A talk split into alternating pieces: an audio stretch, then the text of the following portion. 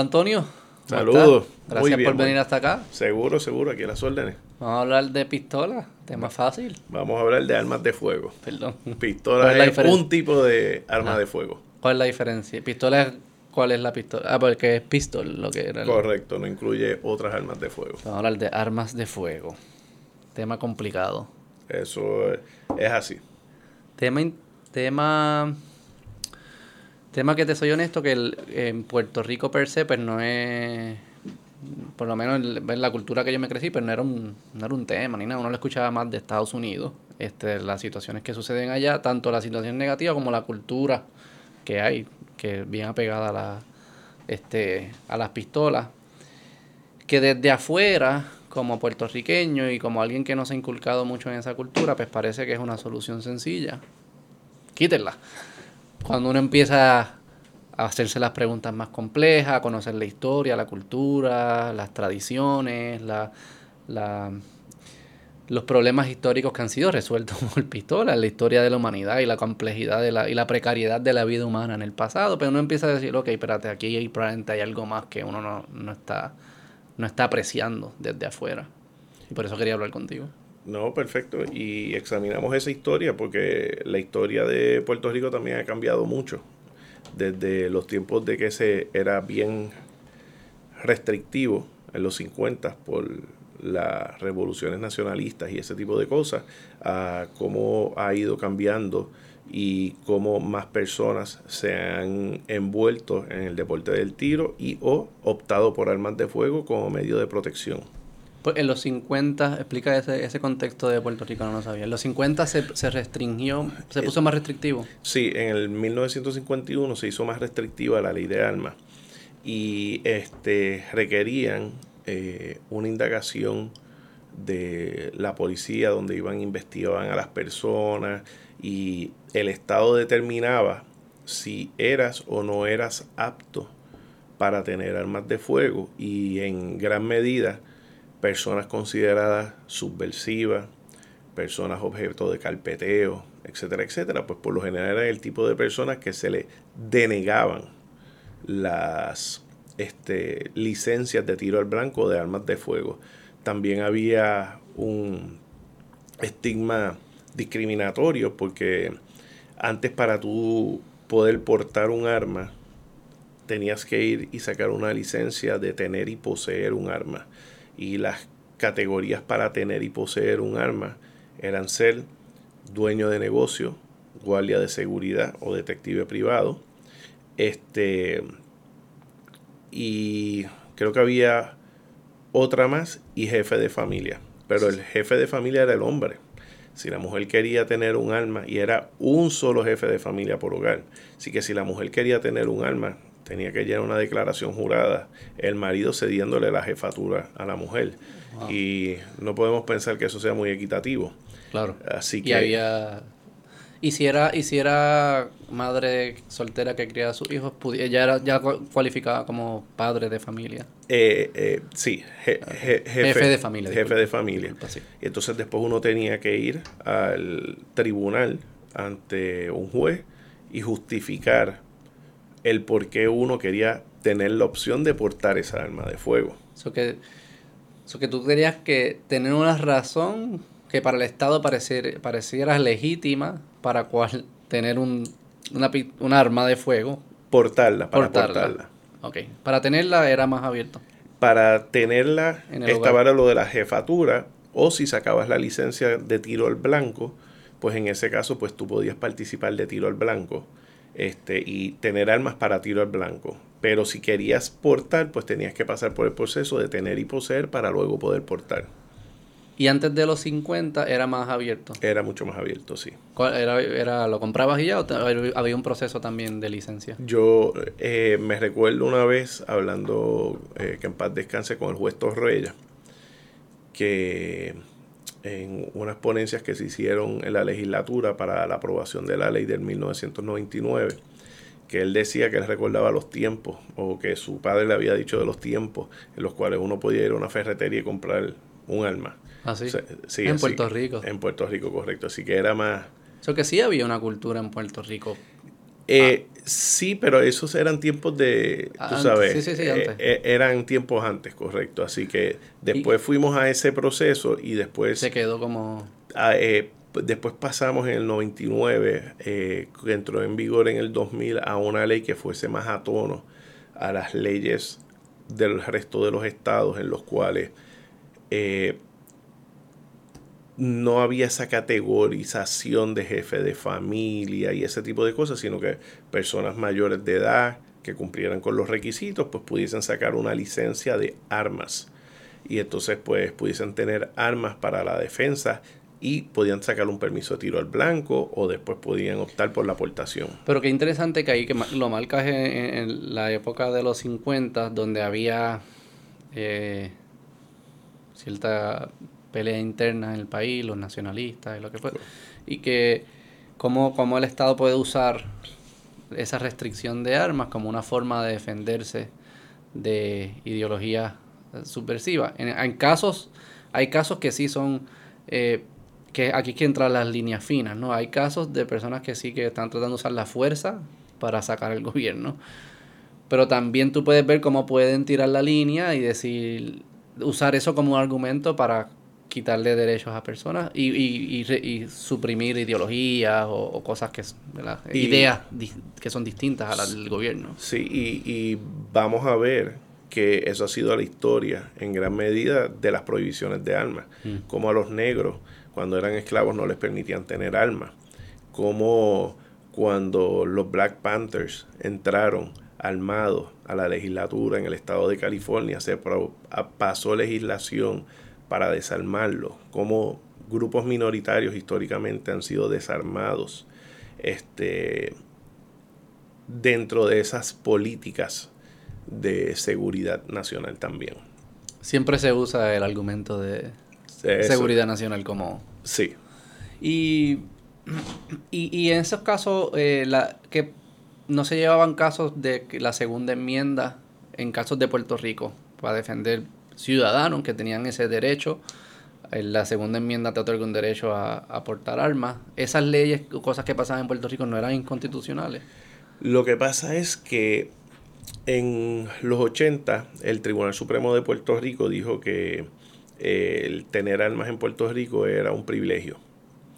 Y la realidad es que no teníamos mucha interpretación del Tribunal Supremo Federal eh, sobre el derecho per se sí habíamos tenido eh, un poco de historia, pero no venimos a tener ese detalle realmente detallado hasta el, caso, hasta el caso de Washington, el District of Columbia versus Heller, que baja en el 2012. Entonces ahí dicen que sí, que es un derecho fundamental personal que no se estaba claro si ese, ese derecho en la segunda enmienda le aplicaba a los ciudadanos en los territorios. no. Era, o era en general. Era en general. Ah, eh, los que venían, los que proponen eh, la regulación de armas de fuego decían que el derecho, la realidad es que estaba atado al servicio militar y a grupos de milicia y que no era un derecho individual. Ah, pues, ¿Cómo es que lee la segunda enmienda?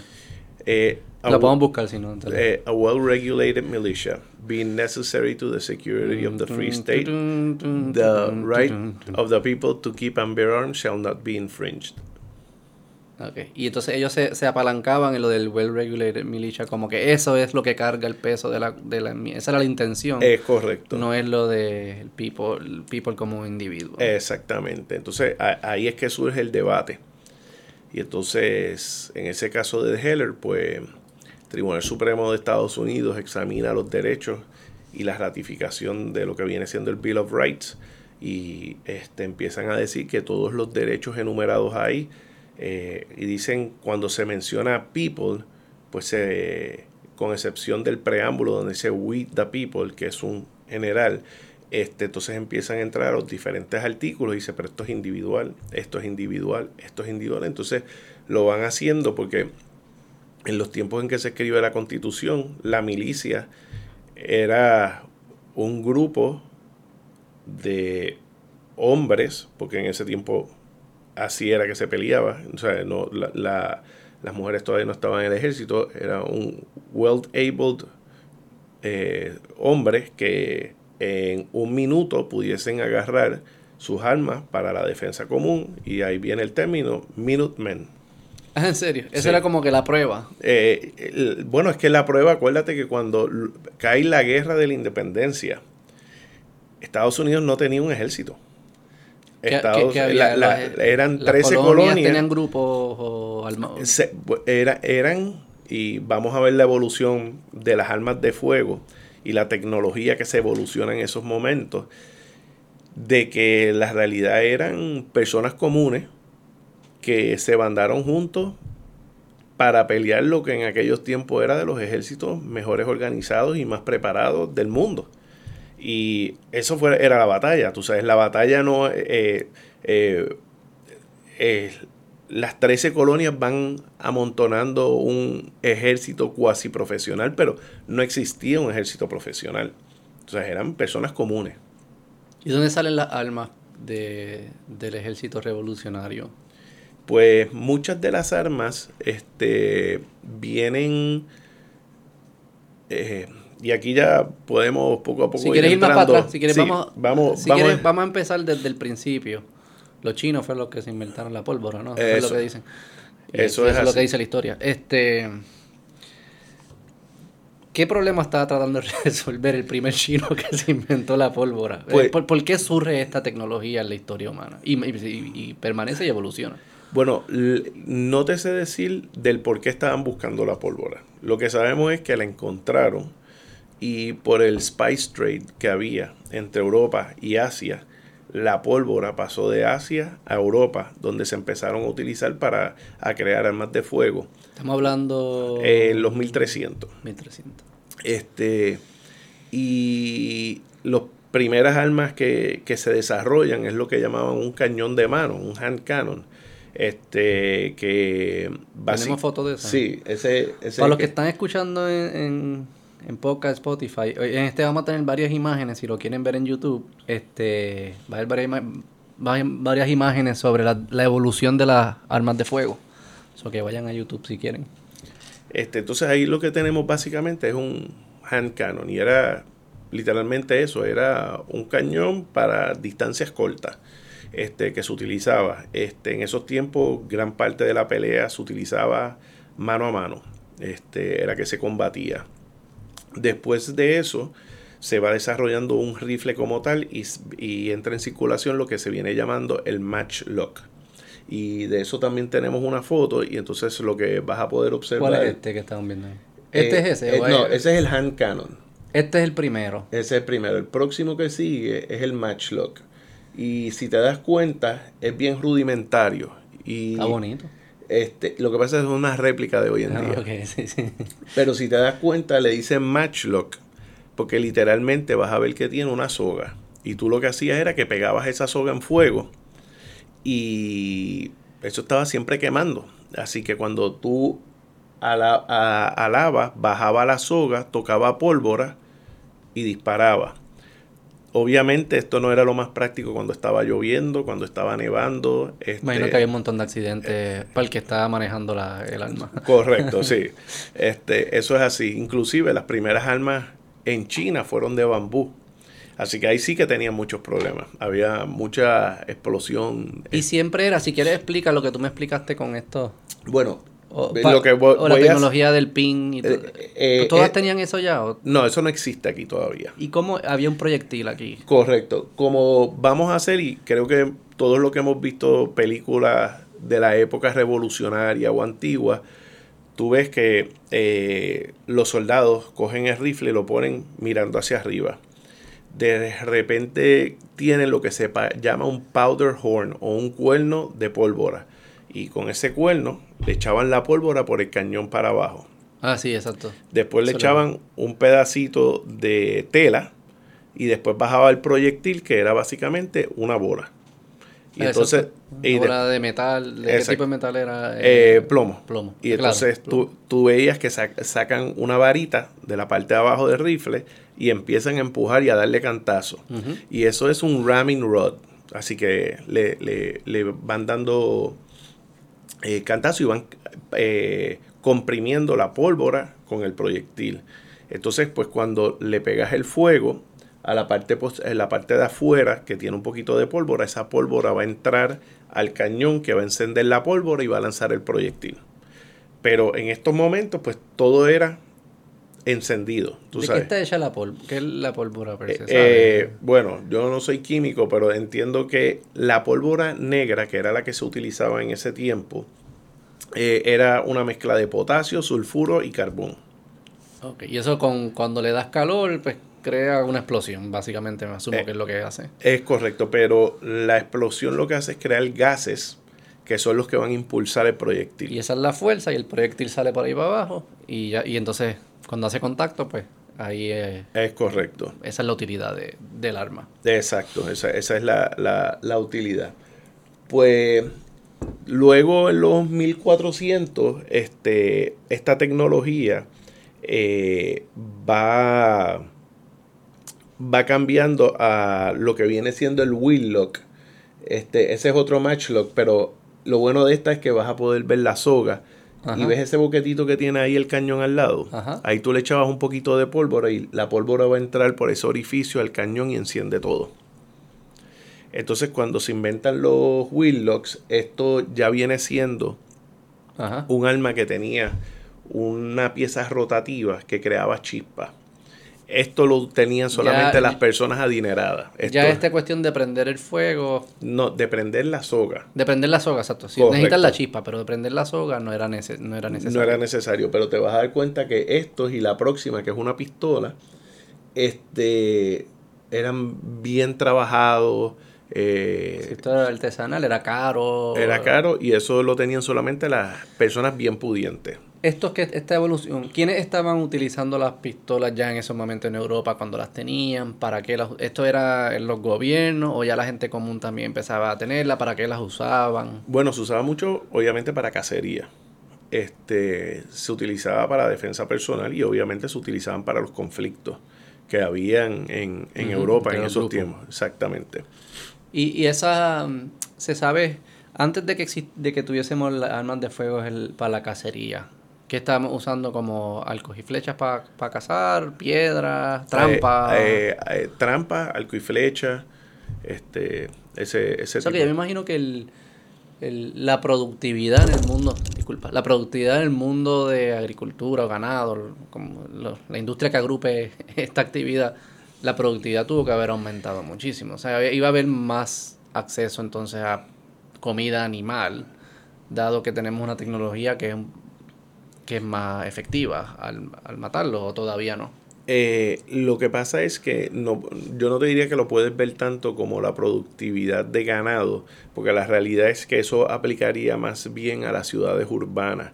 Todas las personas que vivían en el campo y eso, por lo general, ellos tenían los animales que ellos mismos consumían o iban y cazaban lo que iban a consumir. No, no existía una industria donde tú fueras a comprar la comida preparada, lista y ese tipo de cosas. Sí, pero entonces se dan estas, estos lugares urbanos donde tú puedes decir, muchas personas pueden alimentarse sin dedicarse a cazar. Se pueden alimentar de proteína animal sin tener que cazarlo ellos, porque ya de repente, al darle esta herramienta a los que sí están cazando, pues ellos pueden cazar para ellos y para otros. Eso, sí, y se crean también los mataderos. Tú sabes que eso era. Empieza una, una industria de ganado y, producción de proteína animal que probablemente nutrió mucho crecimiento de las ciudades. O sea que no se puede separar ese progreso, digamos, de, de, personas dedicándose a otras cosas más allá de, de la agricultura, de la tecnología que habilita todo eso.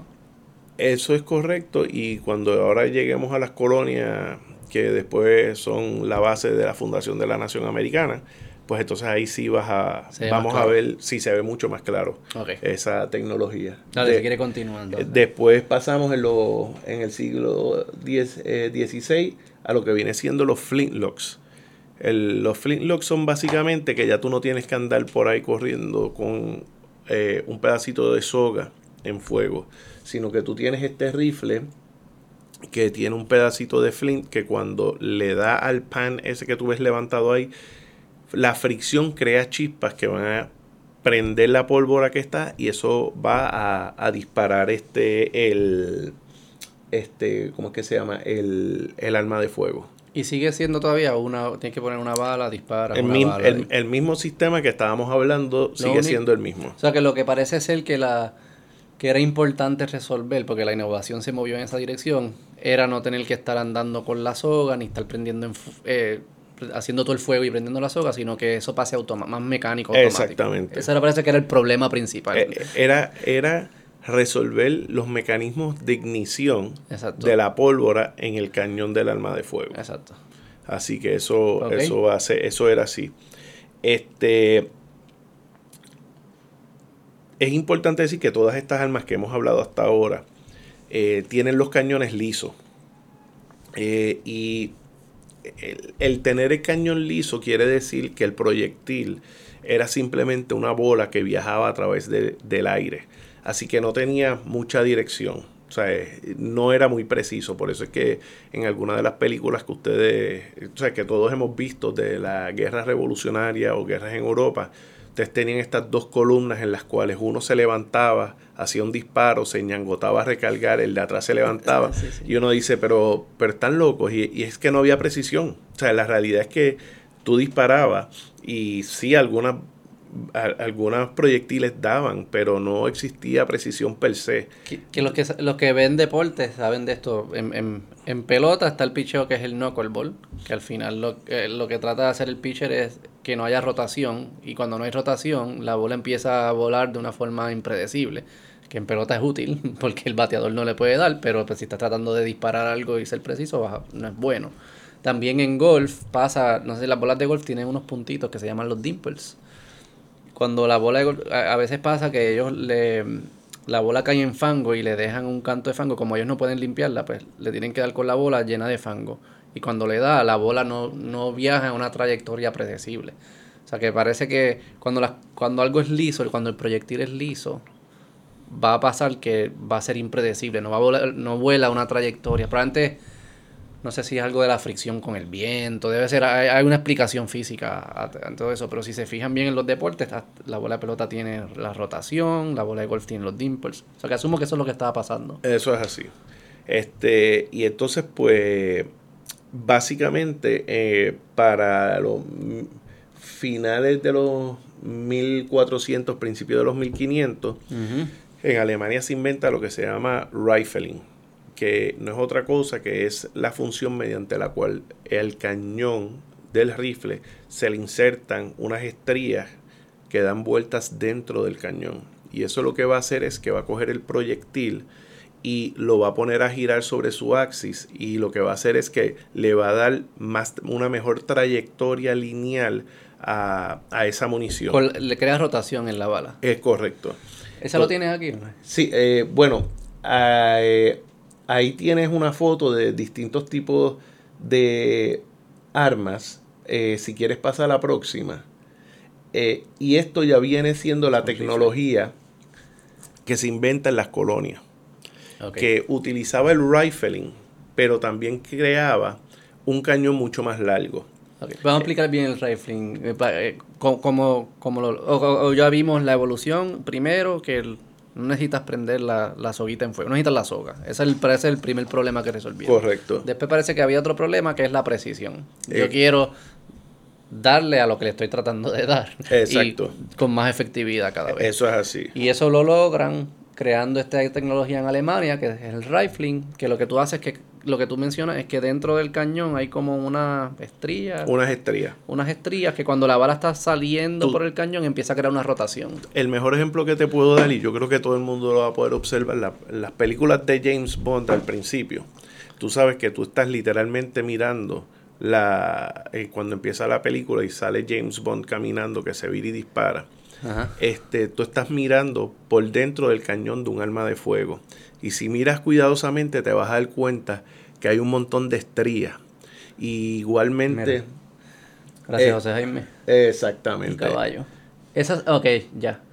Ah, esa estría, lo que le están dando es la rotación, ves que la imagen, la rotación a la bala. Correcto. Que es por eso como un, un fastball de un pitcher, tú ves que la bola rota. Si no rota, no va a tener la trayectoria predecible. Eso es correcto. ¿Qué pasa?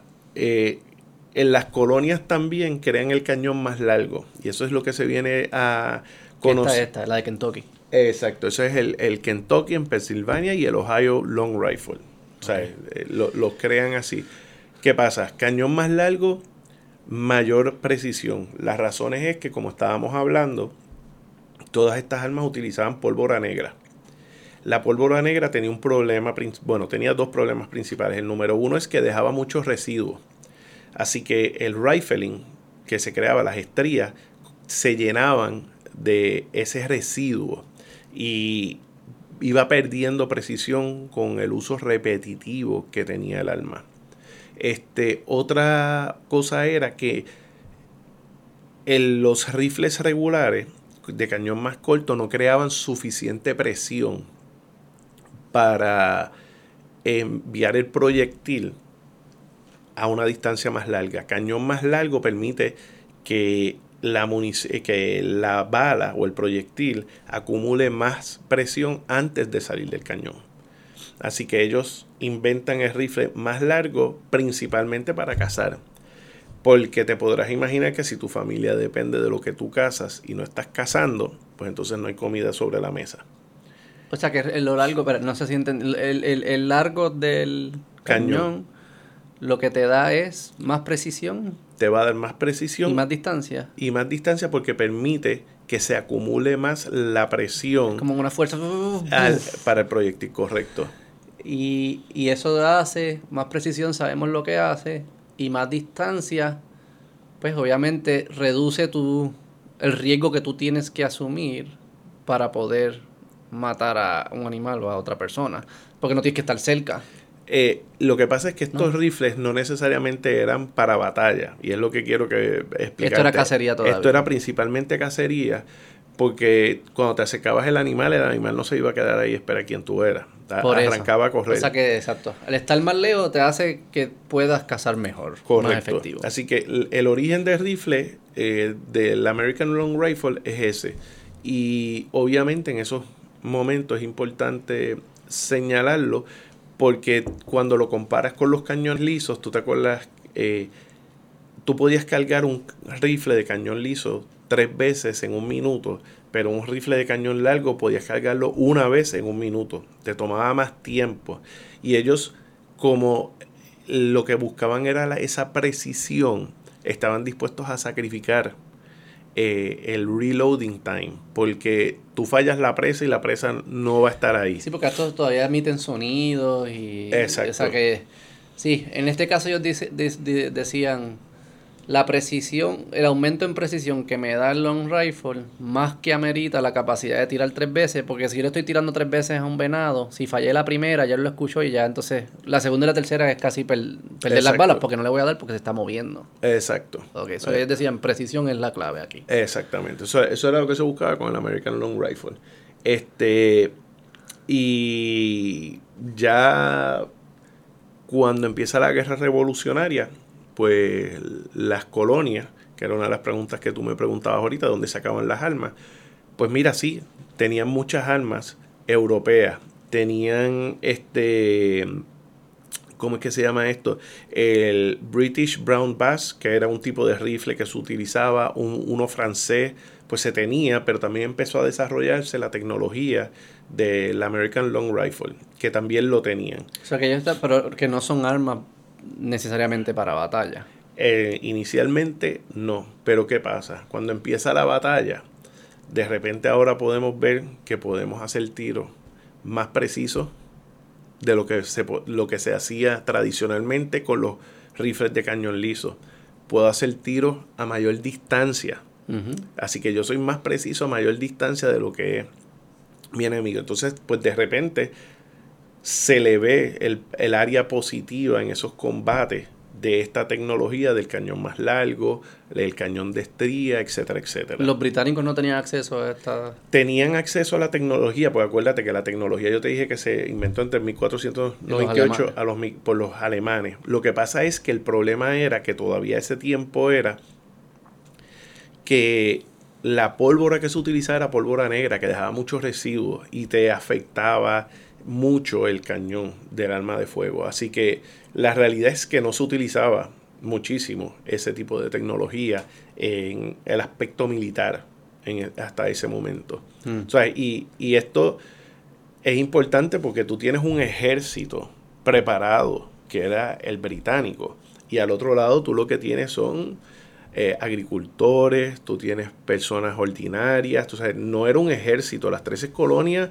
fueron creando su ejército, pero estaba compuesto de personas ordinarias, de cazadores. Pero cada una de las colonias no tenía como unas milicias, como unas guardias nacionales. Bueno, o- lo tenían, pero, pero, ¿cómo te puedo decir? Piensa que hubiesen 13 milicias. No es lo mismo tú pelear en un unísono, que cada uno tuviese sus diferentes este, Ah, no, de prioridades. Sí, sí, no, de acuerdo. Y, y ellos, entre las tres ya había habido conflicto donde estos soldados amateurs, llamémosle, habían tenido práctica. Porque imagino que esa es la otra ventaja que tienen los, los británicos. Además de los recursos y eso, tienen mucha experiencia de estar peleando. Sí, sí, sí. lo- y eh, pues, ya tienen mucho conocimiento agregado y acumulado. era- eran de los mejores ejércitos del mundo en Sí, ese sí. tiempo. Así que... La- las colonias, había habido conflicto entre ellas como que para que hubiese práctica de... eh, no, no eh, con toda honestidad esa parte no la No sé, sé. No, no te sé Porque yo decir. imagino como que sí, tú puedes tener una Guardia Nacional, pero si nunca, pe- nunca pelean, porque yo imagino, es bien difícil. O sea, simular una pelea no es lo mismo que una pelea. Y por, y por más que tú trates de simularla lo suficiente, pues no es lo mismo. Alguien que la lleva haciendo por mucho tiempo, pues hay como una sabiduría ya ahí colectiva que se creó de Bueno. tener guerras activas y las colonias no tenían peleas, básicamente. Y no es solamente la similitud, eh, cómo las la, la practicas, es qué tipo de práctica es. Pues yo creo que en días modernos nos estamos dando cuenta de eso entre Rusia y Ucrania. Tú sabes que todo el mundo pensaba que Rusia era este mega ejército y de repente vemos que no... no Si hay algo que pasa, también como que estar en tu lu- estar en tu territorio y defenderte es muy es muy distinto, a distinto. atacar. Parece ser que porque tú lo, en Vietnam también lo pudiste haber visto, en cuando peleas con guerrillas también uno dice como que es que matemáticamente el- la guerrilla siempre va a perder, pero no pierde, porque hay algo, Sí. una ventaja de estar en tu de esto y también yo creo que hay una ventaja de def- defender no es lo mismo que conquistar. Correcto, Son cosas son son problemas distintos. correcto. Ok, entonces estamos, llegamos ya a la guerra revo- revolucionaria, la tecnología de, de las armas de fuego.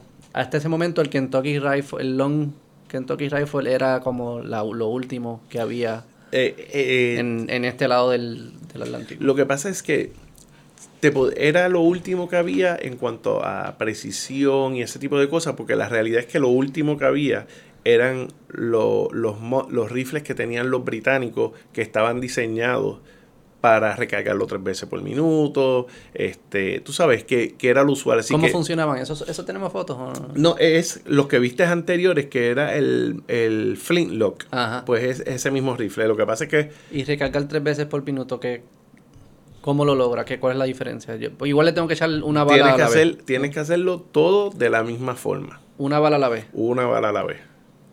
¿Y qué es lo que significa recargar tres veces por minuto? Que puedes hacer esa repetición tres veces en un minuto. Que cada, cada, cada cargado te debe coger 20 segundos. ¿Y por qué lo puedo hacer? ¿Qué es lo que tiene el...? Porque no tiene estrías el cañón, así que bajar la bolita es más fácil. Ah, porque se- ponía por el frente Sí, todavía. se, todavía se pone por el frente. Todavía no Eh. hemos desarrollado la tecnología de cargar las armas por este eh, por la parte tra- eh, posterior del Ok, arma. Tú sabes, los cañones, todo era lo que se conocen como este muzzle loading. Muzzle es la parte del frente del cañón. O sea, que se tiraba por el frente y si... ah, la- como la estría lo que crea fricción, pues es más difícil. Es más difícil bajarla. si no tiene eso, pues es más fácil. Es correcto, Y entonces por eso es que podían hacer tres por minuto. correcto. Pero pierdes precisión. Pero pierde. Sí, todo es un trade-off. Aquí es todo en la vida. es un Todo en la trade-off. todo en la vida es un trade-off.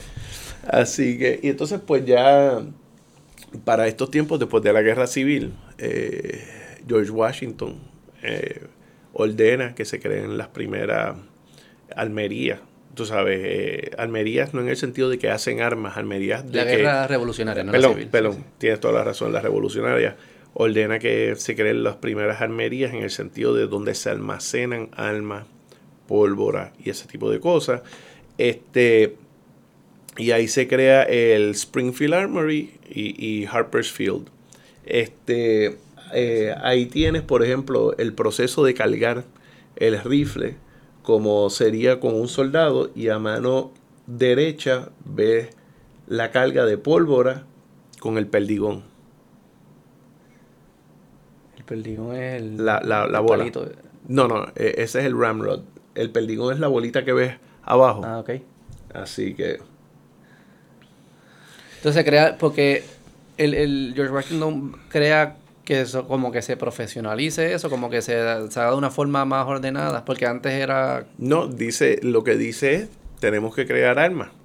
No tenemos armas, no tenemos una industria armamentista para tener armas para la defensa nacional. Y sin eso no nos podemos defender. Y sin eso no nos podemos. Y entonces, pues ahí se crea Remington, Derringer, que son compañías que existen hoy en día.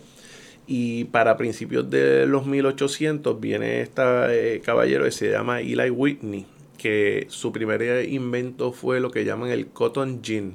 O y Gin es eh, a una abreviación del Cotton Engine. Y él inventa una máquina que lo que hace es que coge el algodón y le saca las pepitas y lo estría, o sea, y lo alarga para que fuese mucho más fácil. Pero él nunca pudo proteger esa patente. Así que con la experiencia que tuvo en eso, eh, a él le dan un, uno de los primeros contratos, porque entonces él crea bien crudamente el proceso de ensamblaje y de que las armas empezaran a tener piezas intercambiables, porque hasta lo que hemos visto hasta hoy en día, las armas se hacían a mano. Y si tú tenías un gatillo de un rifle, no era compatible con el mismo rifle que le compraste al mismo almero el mismo día. O sea, ese, ese gatillo era para ese rifle. Y eso no era útil. o sea que todo era una pieza completa. no, no era una pieza, es que todo era hecho a mano y no era intercambiable, no era eh, interchangeable. Por eso, pues no podía, yo no podía descomponer el arma y usar esto para otra. No, no lo podías hacer. O sea que si se jodía esto, se jodía todo. Se jodía todo. Exacto. Entonces, Eli Whitney viene y, y lo primero que hace es que dice, se gana una subasta para este, hacer, para vender este, unas 10.000 armas a la nueva nación. Y él dice que, que se los va a entregar en, en dos años, pero se los entregó en 10 años, porque estaba, tú sabes, este, evolucionando ese, esa, esa tecnología. Este, y ahí tienes, perdona, una comparación entre el long rifle y el regular, para que veas la diferencia Ajá, en el cañón. ajá, ajá, ajá. Entonces, pues él empieza a, a- ¿Y qué pasa? Después le hacen otra orden por 15.000 rifles y los puede entregar en dos años. Así que eh, Pero ya esos son, sí que son intercambiable. intercambiables. Sí, no te voy a decir que necesariamente funcionaban, pero quote unquote podías intercambiar la pieza. Pero ya, ya, ya ellos estaban tratando de hacerlo de esa forma. ¿Por qué, por qué lo hacían así? Porque ve- veían que ah, se dañaba uno y tenías que botar piezas que pudiesen ser útiles para otro. Y ahí como que es un, un tema de eficiencia. De, de eficiencia y de uniformidad. ¿Sabes? Porque cómo yo voy a entrenar a este grupo de personas a hacer algo de una forma cuando cada uno de los utensilios que utilizan funciona de forma distinta o, o no va a ser uno parecido al otro. Y no, yo aprendí con este, pero el que te tengo es este. pues, Vas a perder la pelea. Exactamente. Este, y en el 1836, este, Sam Colt inventa el primer revólver y obtiene la patente para su primer revólver. Es importante entender que ese primer revólver funcionaba en la forma de cargarlo como funcionaban lo- las armas al momento. O sea, tú tienes que echarle la pólvora, bajarle Todavía la por el frente, por el muzzle. No, lo que pasa es que el revólver lo que hace es que crea una manzana que viene siendo este cilindro y lo pueden ver ahí en la foto, este, en el cual puede aguantar cinco o seis cargas a la misma vez. Entonces, el tubo ese que tú ves hacia abajo, si te das cuenta, tiene un palito que como que entra a la manzana y con eso era que tú le dabas para apretar las bolitas y, y las cargas para, para, para poderla este, disparar. Y este fue Colt. Ese fue Sam Colt, correcto. Este. Eh, So que, pero, ¿y cuál, cuál la, la gran revolución de él fue lo del, eso es lo que es el chamber, eh, la manzana, sí. la manzana, que es donde, eso fue lo que, lo que lo hizo distinto. Exacto, eso, pero ya para esta, estos tiempos más o menos venimos inventando también eh, un poquito antes lo que se llama el percussion cap. ¿Qué es eso? este, Si quieres darle un- una foto para atrás.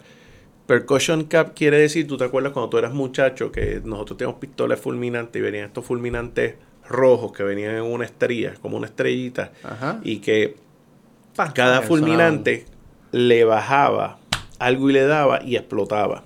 Pues el percussion cap no es otra cosa que un fulminante solo, el cual se ponía y ves la parte de atrás que tiene un piquito, eso es un martillo y bajaba el martillo y le daba al fulminante y eso lo prendía. Así que ya pasamos del flintlock que venía siendo la piedra que rayaba y botaba chispas, ahora tenemos una tecnología de que bota chispas, el percussion cap enciende la pólvora y dispara. ¿Y por qué eso es mejor que lo que había antes? Porque mm, la pólvora está guardada dentro del arma, el percussion cap está puesto y te aguanta mejor contra la lluvia y las inclemencias del tiempo. Ah, ok, eso que protege la pólvora. Exactamente. El- el- la pólvora y el mecanismo de encender la pólvora. Claro. Que si eso se daña, te jodiste. Exactamente. Este, una... ¿Cómo le decían eso cuando disparaba y no prendía? Había como un término. Imagino que había un montón de términos cuando, que eh, mu- muchas no funcionaban. Yo imagino que había momentos que hasta se daña. esto, es- esto era bien Esto es bien primitivo, sí, Esto sí, bien primitivo y, y- Tiene y- que haber como unos, unos chistes y tiene que haber hasta palabras que usamos hoy en día de como que algo no funciona, que estoy seguro que la sacamos de algo de algo con las pistolas que no funcionaba en un momento. O la, disculpa, las armas de fuego. eh, eh, sí, me imagino que una de las más que usaban era ups. Ups. ¿De dónde salió Ups? Este, entonces, ¿qué pasa? Cuando Sam Cole este, inventa este revólver, este, tenían un eslogan que utilizaban para vender la- los revólveres, que decía, God created man, Sam Cole made them equal. ¿Qué Este, significa eso? eso esa pro, esa pro, refrán Eh, profundo. eh, eh, Porque, porque hay, hay lógica ahí. ¿Qué es lo que está Hay- bueno, la, la lógica, si la traemos hoy en día, es que desde el más vulnerable se podía defender con una de las armas que él estaba vendiendo. O sea, porque en estos tiempos, este, en la, la protección personal, pues también era un, un issue bien importante. Pero antes que, más importante que hoy en día. Bueno, No sé, No digo, no, sé. no- no sé decir si es más o menos, pero me, me, me puedo imaginar un poco más como donde más cosas se resolvían con violencia, digamos. sí. Más conflictos se resuelven con violencia. Y si más conflictos se resuelven con violencia, en un mundo donde no existen armas de fuego, pues el más grande va a tender a ganar siempre. Eso es así, porque va a ser la fuerza Porque física. es la fuerza física. Esto lo que hizo fue casi como que decir, eh, elimin- reducir la importancia de fuerza física en, al resolver conflictos. Eso probablemente lo que hizo el arma de fuego. en, a- en resolver conflictos violentos. Violentos. Sí. Y antes, más conflictos se resolvían con violencia. Quizás es por el arma de fuego que se empiezan a reducir, que, que, que se empiezan a resolver conflictos no con violencia, porque ya no me puedes imponer tu violencia sobre mí y yo no sobre ti, porque los dos tenemos pistolas, o que ahora tenemos que pasar a la segunda estrategia, que es tenemos que conversar. O el, también el sistema, tú sabes, la, la nación se establece. Y cuando ya tú tienes un sistema de justicia, tú tienes, tú sabes, otras cosas, se, se, se, yo creo que es una función de todos. Sí, sí, por eso probablemente, probablemente. Pero aún, o sea, era una nación bien joven todavía. Sí. donde tenían también, me imagino, retos de legitimidad, de que algunos no estaban a favor o no creen en el gobierno federal, y esta, re- como que todavía existía, y todavía existe, pero más en esos tiempos. Y muchos de los, también como una tecnología bien, o sea, por más que tú digas, eh, pues la policía o los gobiernos están lejos, y están más lejos, porque transportarse de un lado a otro era más difícil. Porque había mucho conflicto que se tenían que resolver entre las partes y no iba a, haber un ter- no iba a venir un tercero a, a- a- por par de meses. Imagino que muchos de esos conflictos se antes de que existieran estas tecnologías se resolvían, pues vamos a, pelear. Y el más grande tendría a ganar el 90% de las veces, probablemente. Eso es así. La pistola lo que hizo es que, ok, ya, ya el más grande no siempre va a ganar. Ahora, si van a usar las pistolas, asumo que hay que entrar los duelos y lo que fuese. O sabes que no las usen y negocien y háblense sin tener que usar la violencia. o sea que yo, yo, creo que hay cierta lógica en ese, en ese statement. Hay, hay mucha profundidad en ese statement de It made them equal. Sí, totalmente, porque y, y yo creo que esa es también una de las justificaciones de la legítima defensa. Y según vayamos entrando más a tiempos eh, más recientes, vamos a ver cómo hay grupos que necesitan, definitivamente necesitan mayor protección que los demás. Y cuando el Estado no está ahí para protegerte, esa, esa responsabilidad recae sobre ti. Y entonces la pregunta que es la que yo siempre para mí es bien clara contestarla es vamos a negarle el derecho a una persona a velar por su vida y la de sus seres queridos. Para mí esa es la contestación más fácil del mundo y es no, no se lo vamos a negar. Mm. Y entonces, ¿y cómo se va a defender? Y yo siempre he pensado que si la persona entiende que es la forma apta para hacerlo, es entrenándose, aprendiendo a usar y teniendo armas de fuego. ¿Cuál era? Saltamos un poco, y sé que sigamos por la línea de la, de, la, de la tecnología, pero quizás vamos a brincar un poco para atrás, porque me imagino que esta conversación, estos debates, se tenían en el momento de redactar la constitución, que fue justo después de de la, de la guerra revolucionaria. Este, y la segunda enmienda estuvo ahí, de los primeros 10 derechos fundamentales, el Bill of Rights.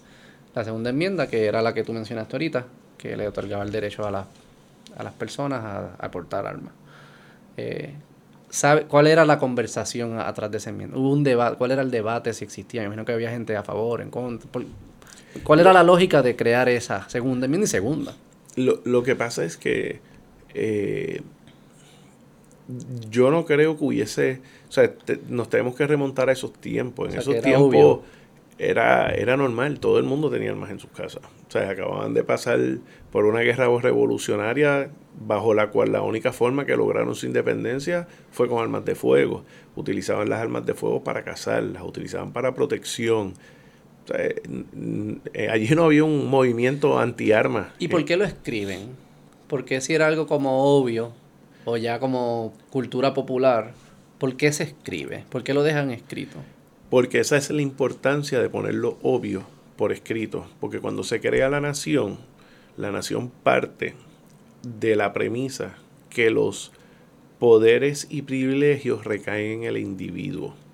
El individuo le cede al Estado aquellos poderes que entiende que le va a ceder al Estado, pero recaen en el individuo. Y lo que hicieron fue gobierno federal, los poderes recaen primero en el individuo, después en los estados individuales, y lo que no recae en los estados, entonces va el gobierno federal. ¿Y qué dijeron? Y estamos siguiendo, y para que quede meridianamente claro, tú no vas a poder interferir con la libertad de expresión, con la libertad de culto, y entonces van enumerando los derechos que eran medianamente claros porque ellos no confiaban en el gobierno. Acuérdate que ellos acaban de expulsar un imperio sobre el cual no confiaban. Y cuando se crea la nación, hay mucha duda y hay mucho debate sobre los beneficios o los no beneficios de un gobierno federal y que se, no se nos vaya de la mano y que no se convierta en un tirano también este gobierno. Y entonces hacen pesos y contrapesos, crean tres ramas de gobierno, enumeran los poderes de cada rama, dicen, a pesar de esos poderes, estos derechos siguen siendo nuestros y tú no puedes infringir en ellos. Así que lo obvio era lo que ponían por escrito. Para que quedaran medianamente claro ese listado. Y de ahí es que viene la declaración de, del Bill of Rights. Y, y cuando dicen arms, ¿a qué tú crees que se refieren? ¿Y dónde tira la línea de que algo no es un... O sea, yo no puedo tener una bomba nuclear en mi casa. No. No es práctico, primero. Es extremadamente costoso hacerlo. Pero juega conmigo el thought experiment. cuando dicen ARMS, ¿qué es lo que cae bajo la categoría ARMS? ¿Y qué cosas ya se salen de la categoría ARMS? Y puede usar historia o reciente. ¿Cómo, ¿Cómo tú piensas esa pregunta? Eso ya tenemos una contestación del Tribunal Supremo. Y esa contestación nos los da el Tribunal Supremo, nos, los dio la primera en el caso de Miller, que fue en los 30, y eso es cuando se interpreta lo que se conoce hoy en día como el National Firearms Act, y el más reciente que tenemos en el caso del District of Columbia versus Heller. Y en ese caso el Tribunal Supremo nos dice que lo que se definen armas es, son armas en uso común. Las armas que se utilizan en uso común para defensa, para cacería, ese tipo de cosas. Entonces, en ese caso, y para darle contexto a las personas, el Distrito de Colombia, Washington DC, tenía una prohibición absoluta en tú tener una pistola o un revólver cargado y funcional en tu casa aunque fuese para legítima defensa. Tenías que tenerlo deshecho en piezas y a casi nadie le permitían este, registrarlo. El señor Heller este, insiste que él tiene un derecho fundamental a tener armas en su casa para la legítima defensa.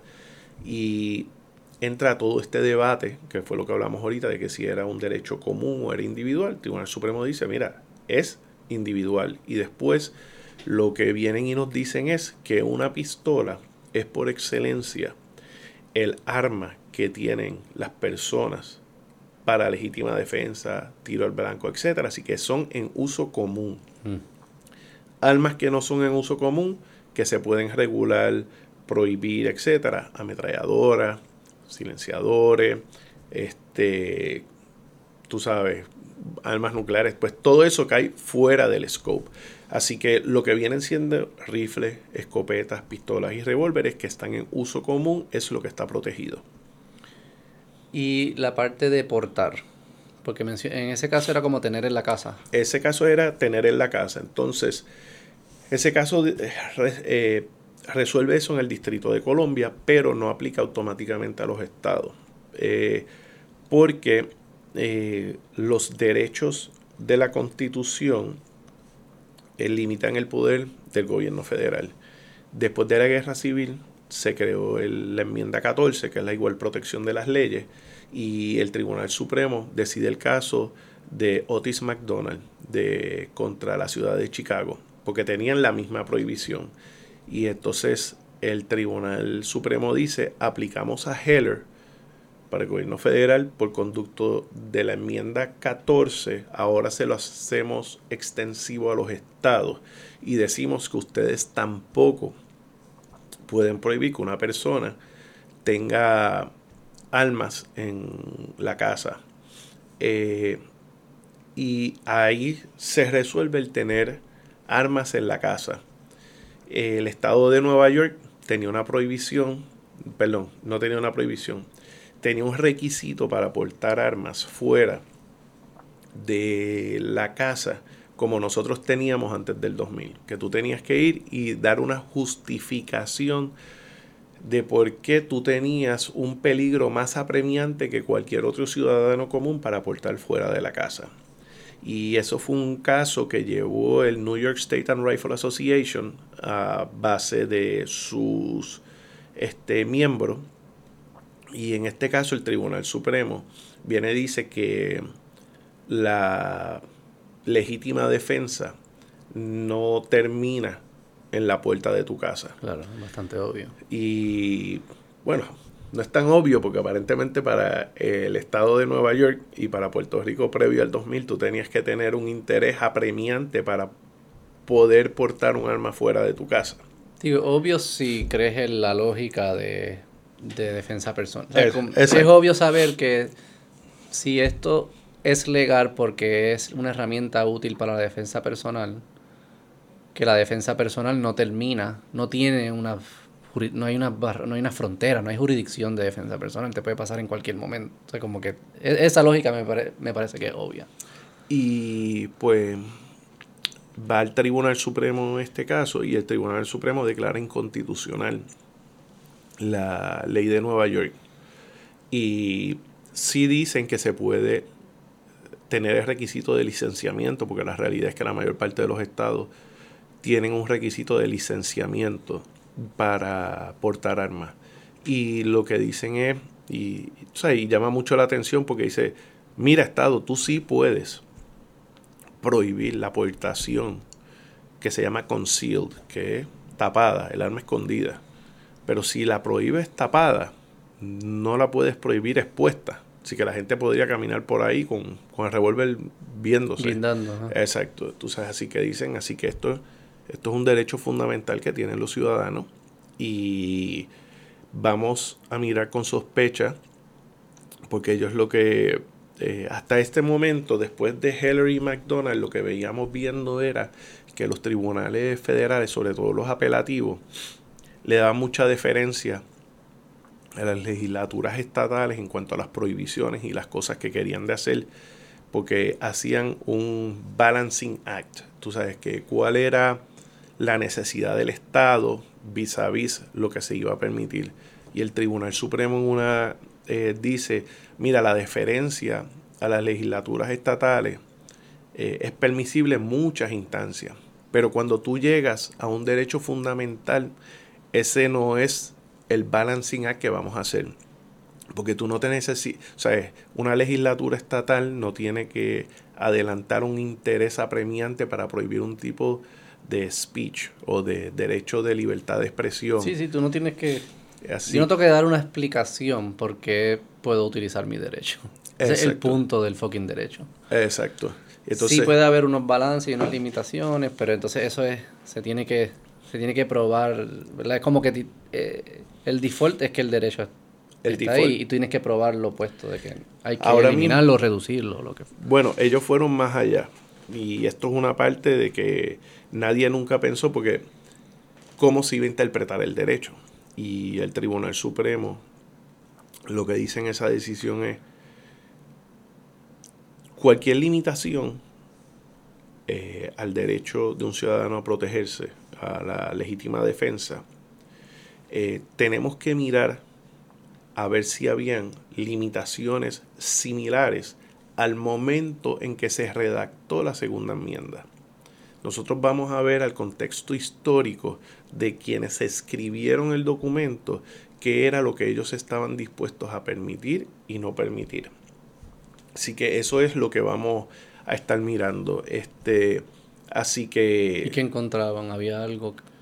Bueno, lo que pasa es que en, en, aquel entonces tenemos prohibiciones de portar armas en lo que se llama sensitive places, en sitios sensitivos, que viene siendo edificios gubernamentales, este, la, los tribunales, tú sabes, hay, limitaciones. Este, personas convictas no podían tener armas, tú sabes, así que tenemos unas limitaciones que había consenso en ellas en esos tiempos. Donde vamos a ver limitaciones bien reducidas es a una persona mayor de edad que, cumpla, que, no, que cumpla con los requisitos básicos, limitarle a esa persona su derecho ahí es donde va a estar ese, ese quote unquote que el Estado tiene que decir por qué voy a limitarle a esta persona.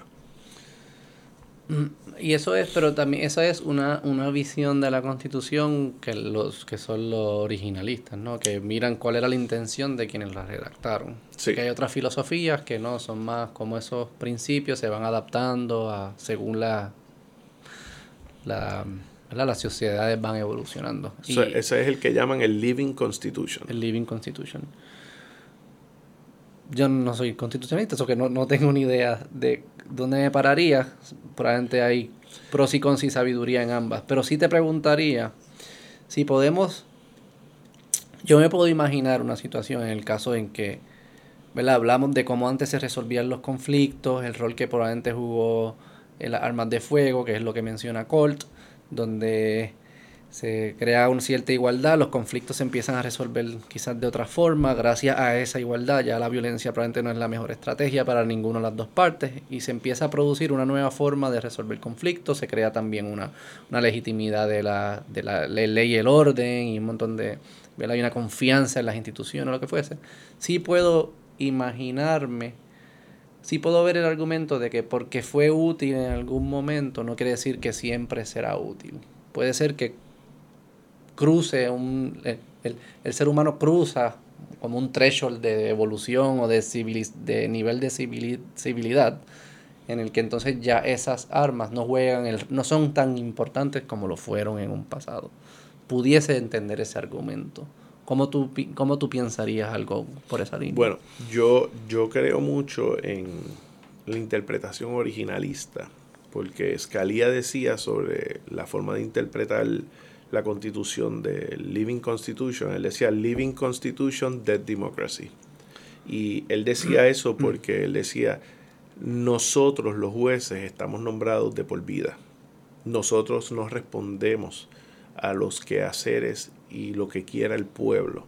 Nosotros tenemos que limitar nuestro poder y no podemos imponer nuestras decisiones. ¿Qué pasa? Eh, lo que tú propones se puede hacer se enmienda la constitución. Sí, me refiero más por esa línea. Si estoy de acuerdo contigo que si, si de repente la constitución no es lo que dice el texto y es la interpretación de, personas, pero casi subjetivo al nivel de lo que la persona se levantó ese día. Y lo estoy exagerando, sé que no los jueces no lo hacen así, pero pudiese ser así.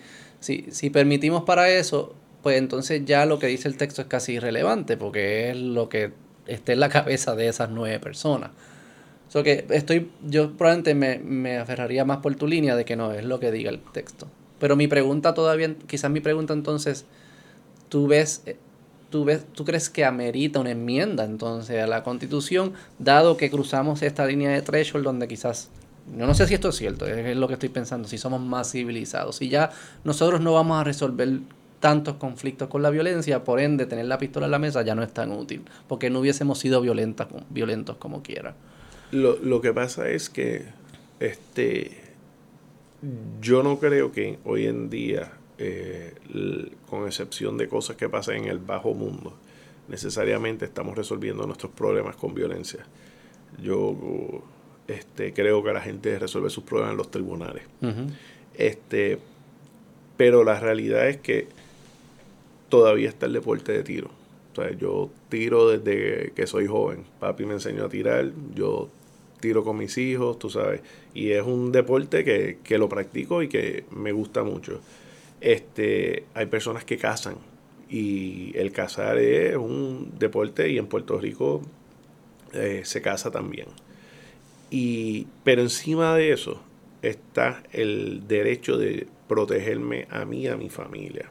Y entonces ahí es que entramos. Eh, hay un dicho en inglés que dice, eh, when every second counts, the police are minutes away. Claro. Así que la, la pregunta es si ya nos sentimos tan y tan seguros de que no va a ser necesario protegernos a nosotros mismos. Y eso es en un día a día normal. Pero tenemos que recordarnos que por aquí pasó María. Y yo creo que colectivamente decimos diablo lo que pasó en María, pero yo le digo a muchas personas es piensa las 12 horas después de María. No había conexión celular. Tú no podías llamar a un cuartel. No había policía. Yo me recuerdo que yo recibí muchas llamadas de muchas personas que anteriormente a ese evento jamás hubiesen pensado en tener un arma de fuego pidiéndome que dónde podían comprar una, cómo sacaban la licencia, porque se sentían, eh, no tenían forma de defenderse. Mm. Eh, no sabían a quién iban a llamar. Tú sabes, esos fueron tiempos bien difíciles. Hubo mucha, eh, yo no sé si hubo mucha criminalidad más allá de lo que normalmente tenemos, pero de que no se reportó mucha criminalidad no tengo la más mínima duda. Este, y la realidad es que en esos momentos es que tenemos, eh, que yo le digo a las personas que uno debe de pensar si uno quiere o no quiere el derecho a tenerlo ahí. Sí. Probablemente un ucraniano también te contestaría, no, no, ten cuidado dejando que te quiten las almas. No sé si ya los quitaron, pero que hay momentos que son útiles. Son momentos que pensamos que, que, no, que son imposibles, pero siguen sucediendo, o sea que claramente no son imposibles. Tanto lo que tú mencionas de María como la invasión de otro, de otro, de otro país. También en lo de la en lo de las cuarentenas también se ha mencionado, en lugares donde la gente no estaba armada, era mucho más fácil ser más, el Estado ser un poco más agresivo con las políticas de lockdowns y lo que fuese. No sé si hay asociaciones, pero pues, uno empieza a ver correlaciones y patrones que pudiese ser. Bueno, pues sabemos que en Luisiana, cuando Katrina dio, se declaró un estado de emergencia y se desarmaron muchas personas. Y este fue a tal nivel de que hubo personas que eh, usaron mucho las armas y se aprobó legislación este, en el Estado para que no volviera a ocurrir que en caso de un desastre natural se le pudiese confiscar a las personas las armas de fuego para defenderse. ¿Y se las confiscaron por qué? Eh, para mantener un poco más de seguridad en el Estado. O sea, habían personas y yo te puedo garantizar que sabemos cuál va a ser el tipo de personas que se las van a confiscar. Van a ser las personas de escasos recursos, las personas no educadas, las personas de color. Y entonces, pues, esos son los problemas. Y, el criminal la va a tener todo. El, criminal siempre lo va a tener y, y otro de los ejemplos es, por ejemplo, yo no sé si tú recuerdas, hace como un año que se circularon en las redes unos videos del hijo de un narcotraficante en México que estaba preso y lo fueron a sacar de la cárcel y llegaron y atacaron la cárcel con armas largas. Pues caramba, en México es casi imposible tener un arma de fuego. Y yo creo que ese fue el mejor, la mejor demostración de que prohibir armas de fuego no tiene ningún tipo de limitación, porque o sea, tú puedes prohibir, por ejemplo, Puerto Rico tiene de las leyes más estrictas y sin embargo tenemos problemas con el tráfico de armas ilegales. Pero, el crimen violento aquí es más alto, es de los más altos, si no el más alto de Estados Unidos, me imagino. Bueno, no, no sé dónde estamos en las estadísticas, pero de que de que es alto es alto. Sí, puedes buscar ahí, pero me imagino. Y, y, y eso es nosotros prohibiendo algo que es básicamente legal en el resto de la nación. Pero mire el problema de la droga. Podemos estar de acuerdo de que la droga es ilegal en toda la nación y con todo eso no la podemos controlar. Tú sabes, así que eh, la prohibición de las armas de fuego lo que va a hacer es quitarle las armas de fuego a las personas que respetan la ley, que son los que la van a entregar. El criminal, o sea, si, si fuese por eso, el criminal no va a ser el, el que va a quedar desarmado. Y, y además, cuán difícil es hacer un, una... Si, si nuestros antepasados lo hacían sin tecnología y y las hacían. O como que pensar que es posible parar que la gente la haga es, un absurdo, porque es que al final el arma de fuego es algo que se construye y cualquier persona que tenga la información y los recursos para construirla la podrá construir. Lo que pasa es que no, ellos no pasan ese trabajo. No, yo sé que no lo pasan, pero... Porque es, mucho más fácil. Sí, sí, pero cuando tengan sentido... O sea, el decir que la, vamos, a, vamos a apagar todas las fábricas legales pensemos que la, como que los países nos atacan, ya no hay milicias, se apagan las fábricas legales. las personas, los, ilegales que todavía tienen una necesidad de estar armados porque para su negocio tiene sentido hacerlo, van a buscar la forma de hacerla. Sí. No es imposible hacer una pistola. No, no, no. Creo que hay mucha gente, de hecho, que, que cuando pasan las leyes de que no puede ser automática, pues en sus casas las convierten en automáticas. Bueno, lo que pasa es que eso es totalmente ilegal. Sí, sí, pero estamos, pero, al final estamos. Las armas, cuando a las personas le preocupan las cosas, las armas de fuego, es porque, y a mí también, nos preocupa que personas que están dispuestas a hacer cosas ilegales las tengan. A mí no me preocupa el, el que lo va a usar bien, me preocupa el ilegal. Este, y la, la asociación que se hace es que si yo digo, si las si la única forma, como me preocupa el ilegal, quizás la única forma de yo protegerme ilegal es quitárselas a todo el mundo. Y yo creo que eso es lo que tú estás, ese, ese assumption, ese brinco, el que tú dices, eso es incorrecto. Sí. Incorrecto por muchas razones. Por la razón que yo digo, que es que es que el ilegal la va a hacer, va a tenerla, no, él no va a no tenerla, la, la va a tener. Y dado que la va a tener, pues quizás la mejor situación es que el que el, el, que es legal tenga una también para poder defenderse en los casos que el ilegal la va a usar en contra de él. Que asumo que ese es tu, es tu argumento. Yo creo que otra, otra lógica que es falsa es lo que yo estaba diciendo. No es falsa, pero me gustaría entenderla. Es como ¿verdad? Ese journey que yo conté del hombre civilizado. Empezábamos que nos usábamos violencia siempre. De repente Colt llega, nos da la pistola, la ponemos en la mesa. Ahora tú no la vas a usar, yo no la voy a usar. Eso que vamos a tener que negociar de otra forma. Y aprendimos a negociar de otra forma y de repente se nos olvidó ser violentos. Es como si fue un enlightenment en, este animal que llamamos humano. Y yo digo, maybe llega un punto que estamos tan iluminados que podemos, esas pistolas que estaban en la mesa, quizás las podemos sacar. Ya no hace falta la pistola. El assumption que yo estoy haciendo ahí, que es que al quitarla no hay un regreso. No regresamos a lo que hacíamos antes, que era la violencia cae de nuevo. Y yo ese assumption que yo estoy haciendo, yo no creo que es necesariamente lógico. Es posible que volvamos a ser violentos, porque hay la violencia no, no es producto de la pistola, la violencia parece ser un producto de nuestra naturaleza, una forma de conseguir recursos de la forma más fácil. Lo que pasa es que en, lo que tú estás mencionando, tú estás hablando, en, tú estás dando un ejemplo como si tú y yo tuviésemos diferencias y que tú y yo estamos dispuestos eh, por este nivel de enlightenment que tú dices, a sentarnos ahora a hablar. Lo que yo pienso que a lo mejor no está cogiendo todo tu argumento es que estás pasando por alto el hecho de que yo digo, yo quiero tu micrófono y es que no lo voy a negociar contigo, te lo voy a quitar. Este, está el que te va a robar, el que, o sea, esa persona no va a sentarse a dirimir contigo diferencias, que es el ejemplo que tú estás dando. Siempre vamos a tener este Siempre va a haber un por ciento de la población dispuesta a hacer esas cosas. A hacer esas cosas y vemos las violaciones, que es simplemente el tomar a la fuerza a otro ser humano.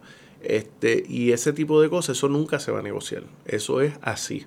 Y personas que, por las razones que sea, o sea hemos visto casos aquí que, que, se enredan físicamente por un estacionamiento, tú sabes, y, y, esas cosas no son sujetas a negociación. Eso es que una persona se, quiere, imponer sobre se quiere imponer a la fuerza.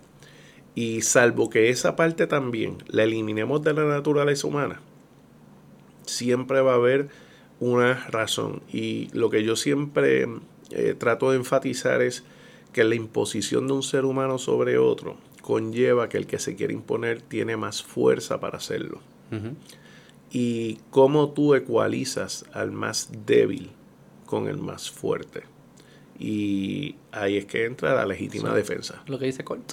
Eh, le quité al más fuerza, le quité al más fuerte, los igualé al punto que ya la estrategia de imponerse no es una estrategia racional. Lo que tú dices es, y eso, y eso probablemente redujo un montón de violencia cuando quizás tú y yo hace 500 años si no hubiésemos metido a puño. Pero no cubrió a todo el mundo. Todavía queda un por ciento de la población que aún aunque todo el mundo puede estar armado, como quiera se van a tirar encima y se van a tratar de imponer. Y para eso, pues tenemos los buenos tienen que estar, tener las herramientas para defenderse de, Exacto. de, los... Y es similar a, por ejemplo, eh, eh, se habla muy, eh, las bombas nucleares. es un ejemplo similar, yo pienso y hay personas que han dicho que hoy en día hay menos violencia entre países porque existe el riesgo de, bombas nucleares entre los más poderosos. Eso, era lo que se conocía durante la Guerra Fría como MAD, Mutually Assured Destruction. Y era que Rusia, la Unión Soviética en aquel entonces y Estados Unidos nunca iban a confrontarse militarmente porque siempre estaba la posibilidad de la aniquilación total. Mutua. Exactamente. Y estuvimos cerca, pero no pasó. Estuvimos, cerca dos o tres veces. Pero, pero, hay, una, hay cierta lógica en eso. Es un, es un Nash Equilibrium que te estaba contando antes. Lo, lo que pasa es que, déjame ver cómo te lo digo, yo, yo no sé si es tan palpable en ese sentido, porque uno, tú sabes, cuando las personas a mí me, me preguntan por la legítima defensa, si deben de portar un arma, yo siempre lo que digo es, mira, esto es una decisión bien personal. Yo no, yo nunca le digo a nadie, tú sabes, tú tienes que hacer esto. No, es un requisito. No es un requisito, una decisión bien personal porque conlleva mucha responsabilidad. O sea, aunque tú ejerzas tu derecho de legítima defensa, las consecuencias son bien grandes. Claro. Este, y tener que usar un arma de fuego para defensa es una responsabilidad bien grande también. Pero la persona que vela por su legítima defensa nunca va a portar el arma de forma visible. Entonces nunca va a estar allá afuera expuesto a dejar saber que está listo para defenderse. Porque la realidad es que el oportunista nunca, fíjate que, el oportunista nunca eh, es una confrontación directa.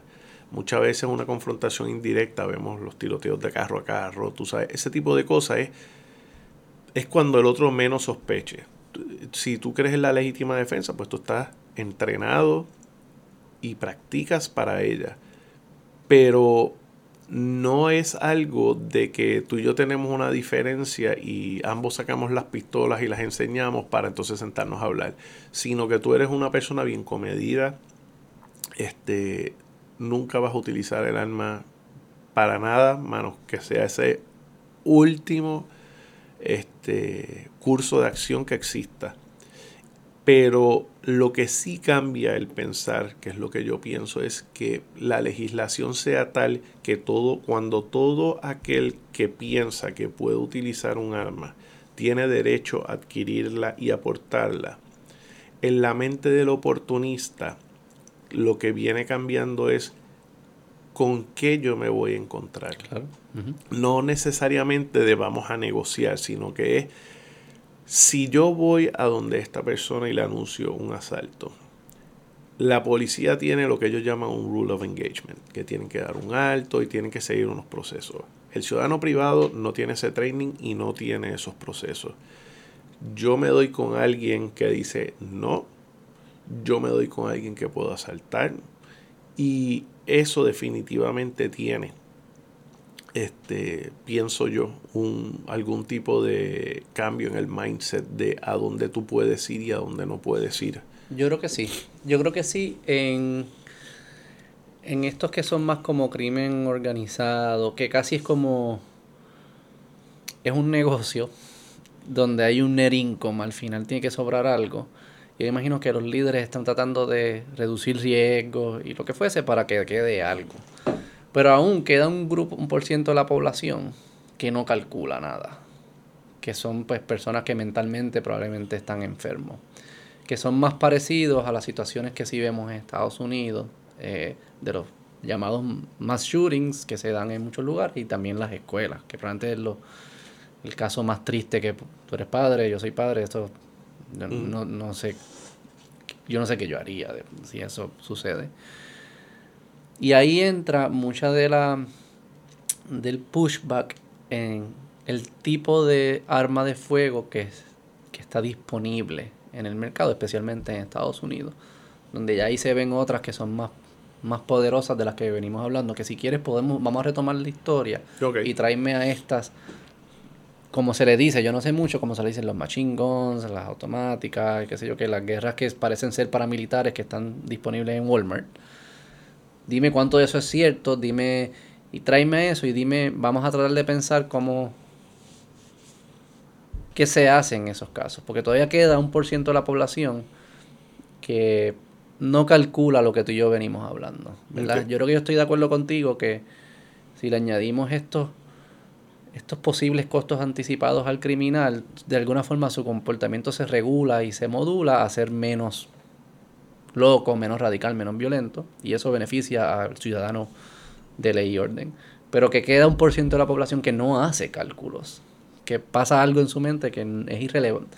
Me acuerdo, no sé si tú viste Dark Knight, la película de, de Batman, de Christian Bale, que en una escena él, él, le está preguntando, el, el, personaje de Batman le está preguntando a su mayordomo, pero ¿por qué él hace esto? O sea, es como que le podemos dar todo el dinero al mundo, qué sé yo qué. Y él le dice, Some people just want to see the world burn.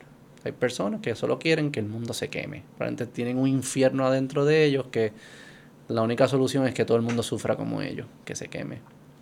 Tristemente existen esas personas. Y las, las armas de fuego en las manos de esas personas es peligroso y no quisiéramos. Okay, vamos si quieres retomar la historia y ver cómo llegamos a esa. Perfecto. ¿Por dónde nos, nos quedamos en Colt? Nos quedamos con Colt. Que eso este. todavía estamos con 1800 y pico todavía. Exacto. Este y ya también para esta época, para los 1800 se empiezan a crear municiones. La munición no es otra cosa que lo que viene siendo el plomo con la pólvora, todo y un sistema de ignición, en este caso todavía percussion, todo junto. Porque antes eran la, la pólvora por un lado, la bolita por otro lado. Y entonces, pero todavía eh, lo que aguantaba la pólvora era por lo general de papel. Así que tampoco era eh, lo más user friendly como, como este, podemos este, eh, crear. Entonces, ¿qué pasa? Pues ya para este más adelante, se, cuando se crea la primera escopeta, eh, lo que llaman double barrel, doble cañón, que son las que uno abre y pone los cartuchos por atrás y entonces ahí empezamos a ver ya la tecnología de lo que se llama breech loading, que es cuando se carga por la parte posterior del arma de fuego. Pero ya esta se cargaba por atrás, ¿no? La No, esta la vas a cargar por el frente con el handle ese que yo te decía que bajaba y tienes el palito que impulsaba la, el, plomo hacia atrás. Ah, ok. Pero la, ruedita esa que está en el medio, eso no salía para el lado para llenarlo. Eso se, eso se abría para llenarlo. Ok, ok, ok. Este, Tenemos el double, el double barrel. No, el double barrel no lo tiene. ese sí que yo ese sí que como de las westerns. De las westerns. correcto. Y de ahí sale el término de cuando uno era muchacho y se iba a montar en el carro, que quería ir al frente, al lado del conductor, que decía voy shotgun.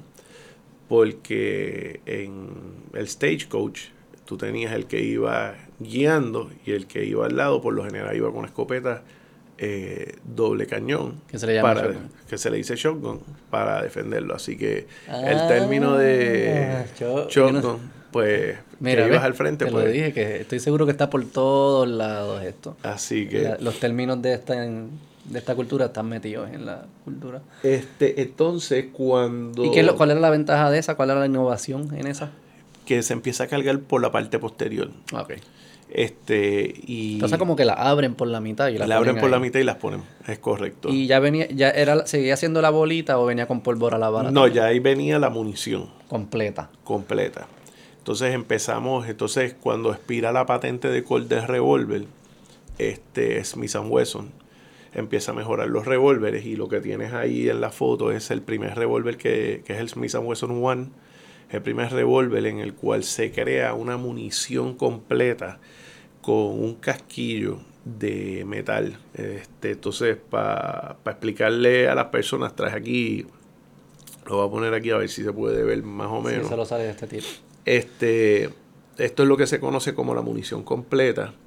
La munición va a estar compuesta de el proyectil, que va a ser lo que se conoce comúnmente con la bala. Lo que pasa es que arbitrariamente le dicen bala a todo. Este viene siendo aquí el casquillo, aquí es donde va a estar la pólvora. Y en la parte posterior aquí a lo mejor no se ve muy bien, tiene un círculo más pequeño indentado que viene, que viene siendo el fulminante que hace la función del percussion cap. Como esto va a funcionar es que un firing pin le va a dar al fulminante que va a crear chispa. La chispa va a quemar la pólvora. A la pólvora quemar crea gases que va a expulsar el, proyectil. El proyectil por Pasa por el cañón con, la, con las estrías. Con lo del rifle y se fue por ahí. Es correcto.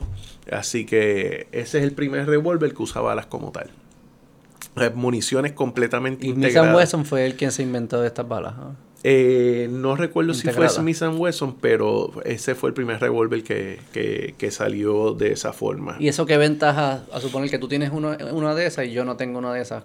¿Qué ventaja tiene sobre mí? Acuérdate que toda la evolución que hemos visto hasta ahora eran dos cosas. Precisión, que aquí no va a aplicar, y lo otro era el sistema de ignición. Aquí tenemos ya todo en una sola pieza, en una sola munición. Así que si se llueve y se moja, no pasa nada. Si se cae al piso, no pasa nada. Si está en una carroza viajando mucho tiempo, que era lo que pasaba con los de papel, no pasa nada.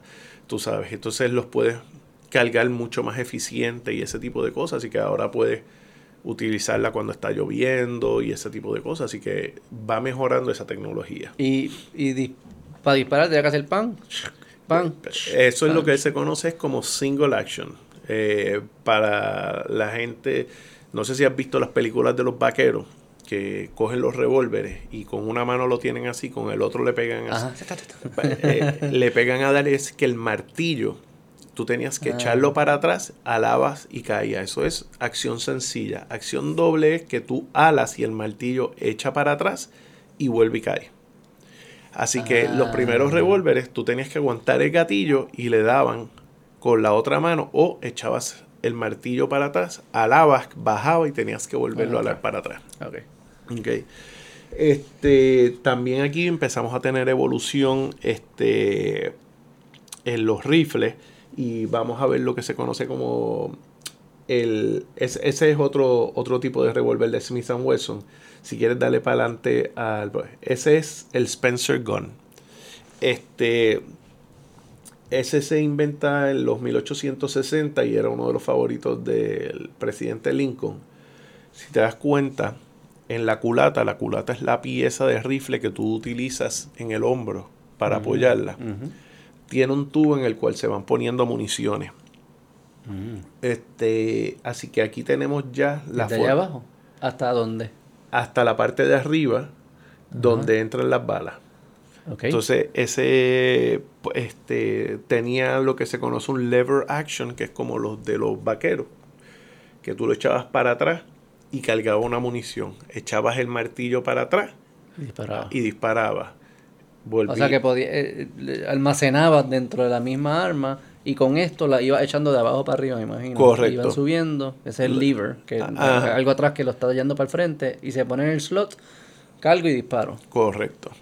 Así que ese, ese es el, Spencer Action. Porque antes de eso tenías que tener las balas afuera y las vas poniendo. Exacto. Y este, esta, eh, eh, la munición, la creación de la munición integrada te permite este tipo de tecnología ahora, de que tú puedas ir una detrás de otra porque está todo lo necesario para poder disparar, está todo en una sola pieza. Este, ¿Y esto en Estados Unidos? ¿En Europa van al mismo tiempo? ¿O es como todo el mundo tiene la misma tecnología? No, esto se está inventando en Estados Unidos. Ok. ¿Y, Europa? Pues no te sabría decir porque... como, exacto. Este, si quieres pasar a la próxima foto para verla. Esto lo que tienes aquí es un Henry. Eh, un, eh, el Henry cambia en el sentido de que ya tú no lo cargabas por la culata. Te das cuenta que parece que tiene dos cañones. El cañón es lo de arriba y lo de abajo es un magazine y ahí adentro tú le podías poner hasta 16 balas. ¿Y cómo llegan para arriba? Mismo mecanismo. El Alas el lever hacia abajo. Y viene así. Sí. Pero este lever, Henry eh, modificó el lever. ¿Tú te acuerdas que yo te dije que en, que en, el Spencer Rifle tú ibas a coger el rifle, echabas para atrás el martillo y alabas el gatillo?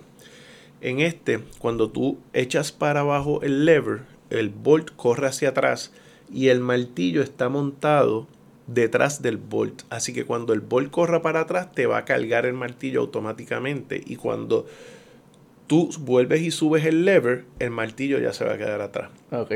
Así que vas a necesitar menos movimiento. Menos movimiento. Eh, el rifle. Un juego de... segundos aquí. Porque al final lo que estás comprando son 15 segundos, son segundos, ¿no? Eh, bueno, son segundos. Útiles si estás peleando con alguien o con un animal, estás cazando. Lo que eh, y, y, facilidad en, en el, en el mecanismo, porque va ya empiezas a integrar el mecanismo. Y la aportación también, ¿sabes? Bueno, tienes que tener... está todo en una pieza. Exacto, está todo en una pieza, así que este ese es el Henry Rifle y el Henry Rifle eh, decían que era, o sea, lo mercadeaban diciendo que era el, eh, el rifle que cargabas el domingo y lo podías seguir disparando el resto de la semana. Mm, porque ya, ya, ya llevaba este eh, las municiones adentro. ¿Cuántas aguantaba? 16. Pero esas municiones de antes no eran del tamaño de las que son, o sea, e, e, eran más pequeñas para ese tipo de rifle. Y este es el mismo rifle que Winchester este, evolucionó eh, y lo llevó, tú sabes, a otro... Y ya serían, ya, ya ahí sí eran las balas estas que tiene la pólvora. Sí, todo. Sí, ya, ya de ahí en adelante todo el mundo va a usar la misma bala. Exacto, y entonces gran parte de los diseños que vamos a ver en esta época eh, empiezan a entrar los diseños de John M. Browning, que dentro de lo que viene siendo la tecnología de armas de fuego, pues dicen que ha sido uno de los mejores diseñadores que jamás han existido. Este, así que él fabricaba mucho para Winchester y otros tipos de este, compañías grandes antes de que empezara a, a diseñar, a fabricar él como tal. Después de eso... ¿Para qué año estamos ya por ahora? Estamos en los 1860. Que todavía estamos viejos. Sí, pero ahora nos vamos moviendo. Ahora hay un brinco grande. Sí, vamos a ir este, evolucionando. Este, la próxima foto, este ya viene siendo un Winchester. Así que ves más o menos que, se parece al Henry. Eh, la próxima foto que tenemos es aquí, aquí ya entramos a el Gatling Gun. Este, esto fue inventado por eh, un doctor eh, que se llamaba Richard Gatling y esto se considera un, un arma multicañón. Lo que era básicamente era un funcionamiento eh, en el cual tú cogías, y no ves si ves que tiene un tubo arriba, y ahí tú colocabas las municiones. Arriba que está subiendo así para arriba. Exacto, y ahí tú ponías las municiones. Y entonces eso tenía, vas a ver la manigueta al lado izquierda, y tú le empiezas a dar vueltas a la manigueta y eso hace que empiecen a correr los cañones. Y lo que eso va a hacer es que cada vez que el cañón está en la posición de disparar, va a disparar una munición, pero tiene la funcionalidad de que le da tiempo al cañón por la rotación a que baje la temperatura y pueda seguir disparando. Así que esto podía seguir disparando mientras tú le siguieras poniendo balas iba disparando. Pero un cañón tiene varios cañones. Varios cañones. Eso, si te das da vuelta, ese es el que da vuelta. Ese es el que da vuelta, correcto. Si te das cuenta, tiene este uno una pieza central y alrededor tiene varios cañones. Ok. y esos van rotando así. Y eso va rotando, correcto. Este. Y. Así que vamos a brincar a, más moderno. Es correcto. Entonces. Eh, ¿Ves? Ahí tienes otro Gatling Ok. Este, después... Y ya esto sí dispara un montón de... Ok, pero ya aquí entramos a... Ese es el Gatling Gun, sí. Ese es un Gatling Gun que es como el anterior. Dale, vete para el otro, vete para el otro. Ok. Ya aquí eh, estamos. Sí, e, e, ese es eh, el Maxim Machine Gun. Este, Iran Maxim desarrolló ese tipo de arma de fuego. Claramente para esos tiempos ya era este, para uso militar este, usaba un recoil system que era que según se iba moviendo para adelante y para atrás iba sacando casquillo, montando balas, sacando casquillo, montando munición, etcétera, etcétera. Este, después de eso tenemos los primeros este, diseños de John Browning. Esa es la primera escopeta semiautomática que también llevaba los cartuchos abajo, donde tú agarras. ¿Qué significa cuando dicen que es algo automático, semiautomático? ¿Qué es lo que significa? Ok, el término técnico, porque hay una confusión cuando se utiliza a veces, es semiautomático. Es un arma de fuego que dispara una munición cada vez que se ala el gatillo. Un arma automática es un arma que tiene la capacidad de cuando tú oprimes el gatillo disparar todas las municiones que tenga o en el magazine o en la correa. O sea, va a disparar todo hasta que suelte. Hasta que tú sueltes. La razón por la que te digo que crea a veces confusión es que eh, en inglés, para principios del siglo pasado, eso se le conocían como machine guns.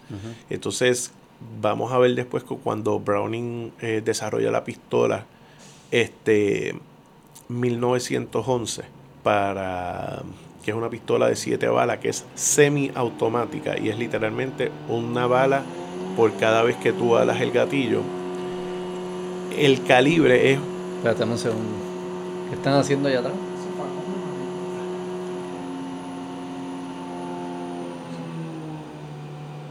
Pero nunca suena tan... ¿Eso que se está yendo el camión? No, eso dice que está levantando el dron. a coger un break aquí, apúntate esto. Este... ¿Quiere ir al baño? No. ¿Estás bien? Sí. ¿Qué? ¿Sale o no? Qué jodiendo. Por eso hay que tener estudios bien. Que estén cubiertos de palaudio. Nunca nos había pasado.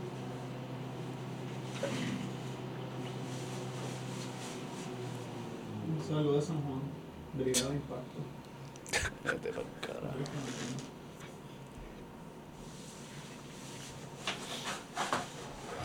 Pero se van o se quedan. No sé.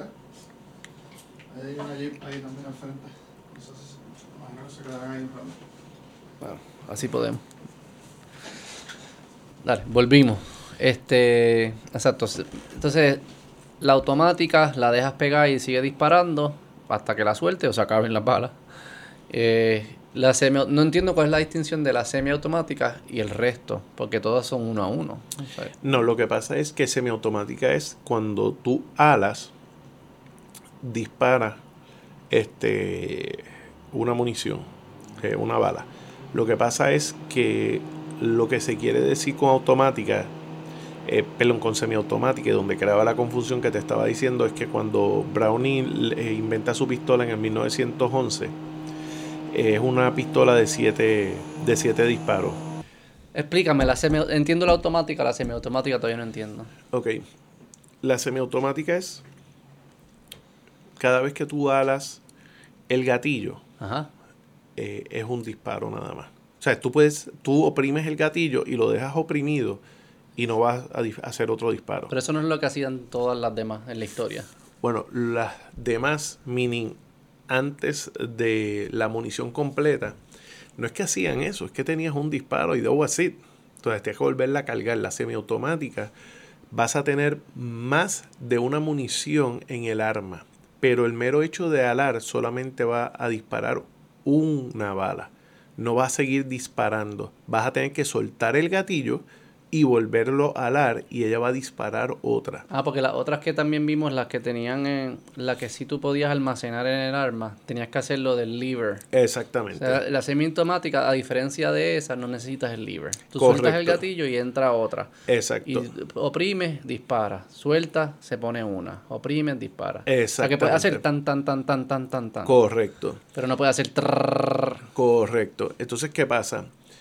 Siempre hay veces que va a haber un poco de confusión, porque cuando John Browning en 1911 di- inventa la pistola conocida como la 1911, esa pistola tenía siete balas y era semiautomática y era alas y dispara una, suelta, alas, dispara el próximo.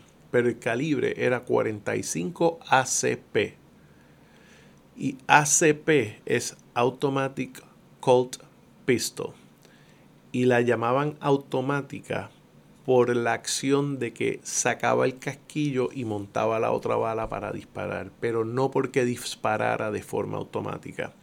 Pero hoy en día cuando hablamos de arma automática como tal es la que tú alas el gatillo y dispara todas las municiones que tiene y la semiautomática es alas el gatillo una sola vez y solamente va a disparar una sola Y la automática funciona porque si lo dejo pegado, básicamente la bala se pone y sale, la bola se pone y sale, la bola se pone y No sale. es, no es que la bala se pone y sale. Lo que pasa es que tú tienes un mecanismo y voy a dar el- voy a usar otra vez el ejemplo de la munición que trae, que en verdad es un abre botellas que, Sí. me, que me regalaron.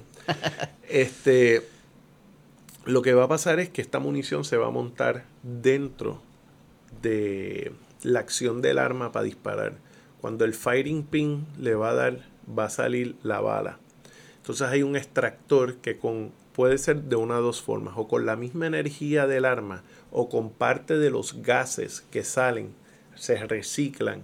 Y lo que va a hacer es que va a coger el sistema, el- lo que llaman el bolt system, con un extractor, agarra por aquí el casquillo, lo ala para afuera, lo tira fuera del arma y cuando el bolt vuelve a bajar va a coger la próxima bala que está en el magazine y la monta en la posición de disparar. Y entonces eso va a seguir Pero ocurriendo. eso lo hace en, en nada. Sí, eso lo hace en menos... menos eh, de un medio segundo. Sí, correcto. ta, correcto. Y en ciertas ocasiones, en fracciones de fracciones de segundo. Sí, sí, sí, sí. Sí, sí, bien rápido. Ok. Este, entonces, pues ahí lo que tenemos es la pistola que les estaba hablando, que viene siendo la 1911 que Browning diseñó para Colt. Y esa es, estuvo en uso por el ejército americano hasta el, como por 74 años después, hasta los 80. Y es uno de los modelos más visiblemente reconocidos al día de hoy. Y tienes que la vista y se usa mucho para tiro al blanco, se usa para defensa. película. Exacto. cuando hablan de un handgun, eso es lo que a mí me viene a la mente. Eso es un handgun, ¿no? Un handgun es básicamente eso, que lo puedes llevar en la mano, pero eso va a incluir la pistola y el revólver. El handgun incluye ambos términos. Ok. A diferencia de las otras, que, que ¿cómo las llevas si no es pues los otros, lo, demás los vas a poder definir entre rifle, escopeta. Porque necesitas dos manos. Eh, no, los rifles y las escopetas, la definición eh, te va a decir que están diseñados para ser disparados desde el hombro. Ah, ok. Es, donde lo tienes que posicionar. Es correcto. Ok, ok, ok. Este, Cuando hablan de calibres, ¿qué es lo que se refiere? El calibre se va a referir al tamaño del casquillo. ¿Ok? Entonces vas a tener dos nomenclaturas. Una es el calibre, que la forma en que se mide el calibre, tú vas a coger y hay dos nomenclaturas. Lo de calibre viene siendo estrictamente un tamaño de uso americano. La definición en milímetros viene siendo la que se utiliza, por ejemplo, en la OTAN o la que se utiliza en Europa. Y un ejemplo que yo te puedo dar es que para tú llegar a un calibre, tú coges y dices, coges una pulgada y lo divides en 100.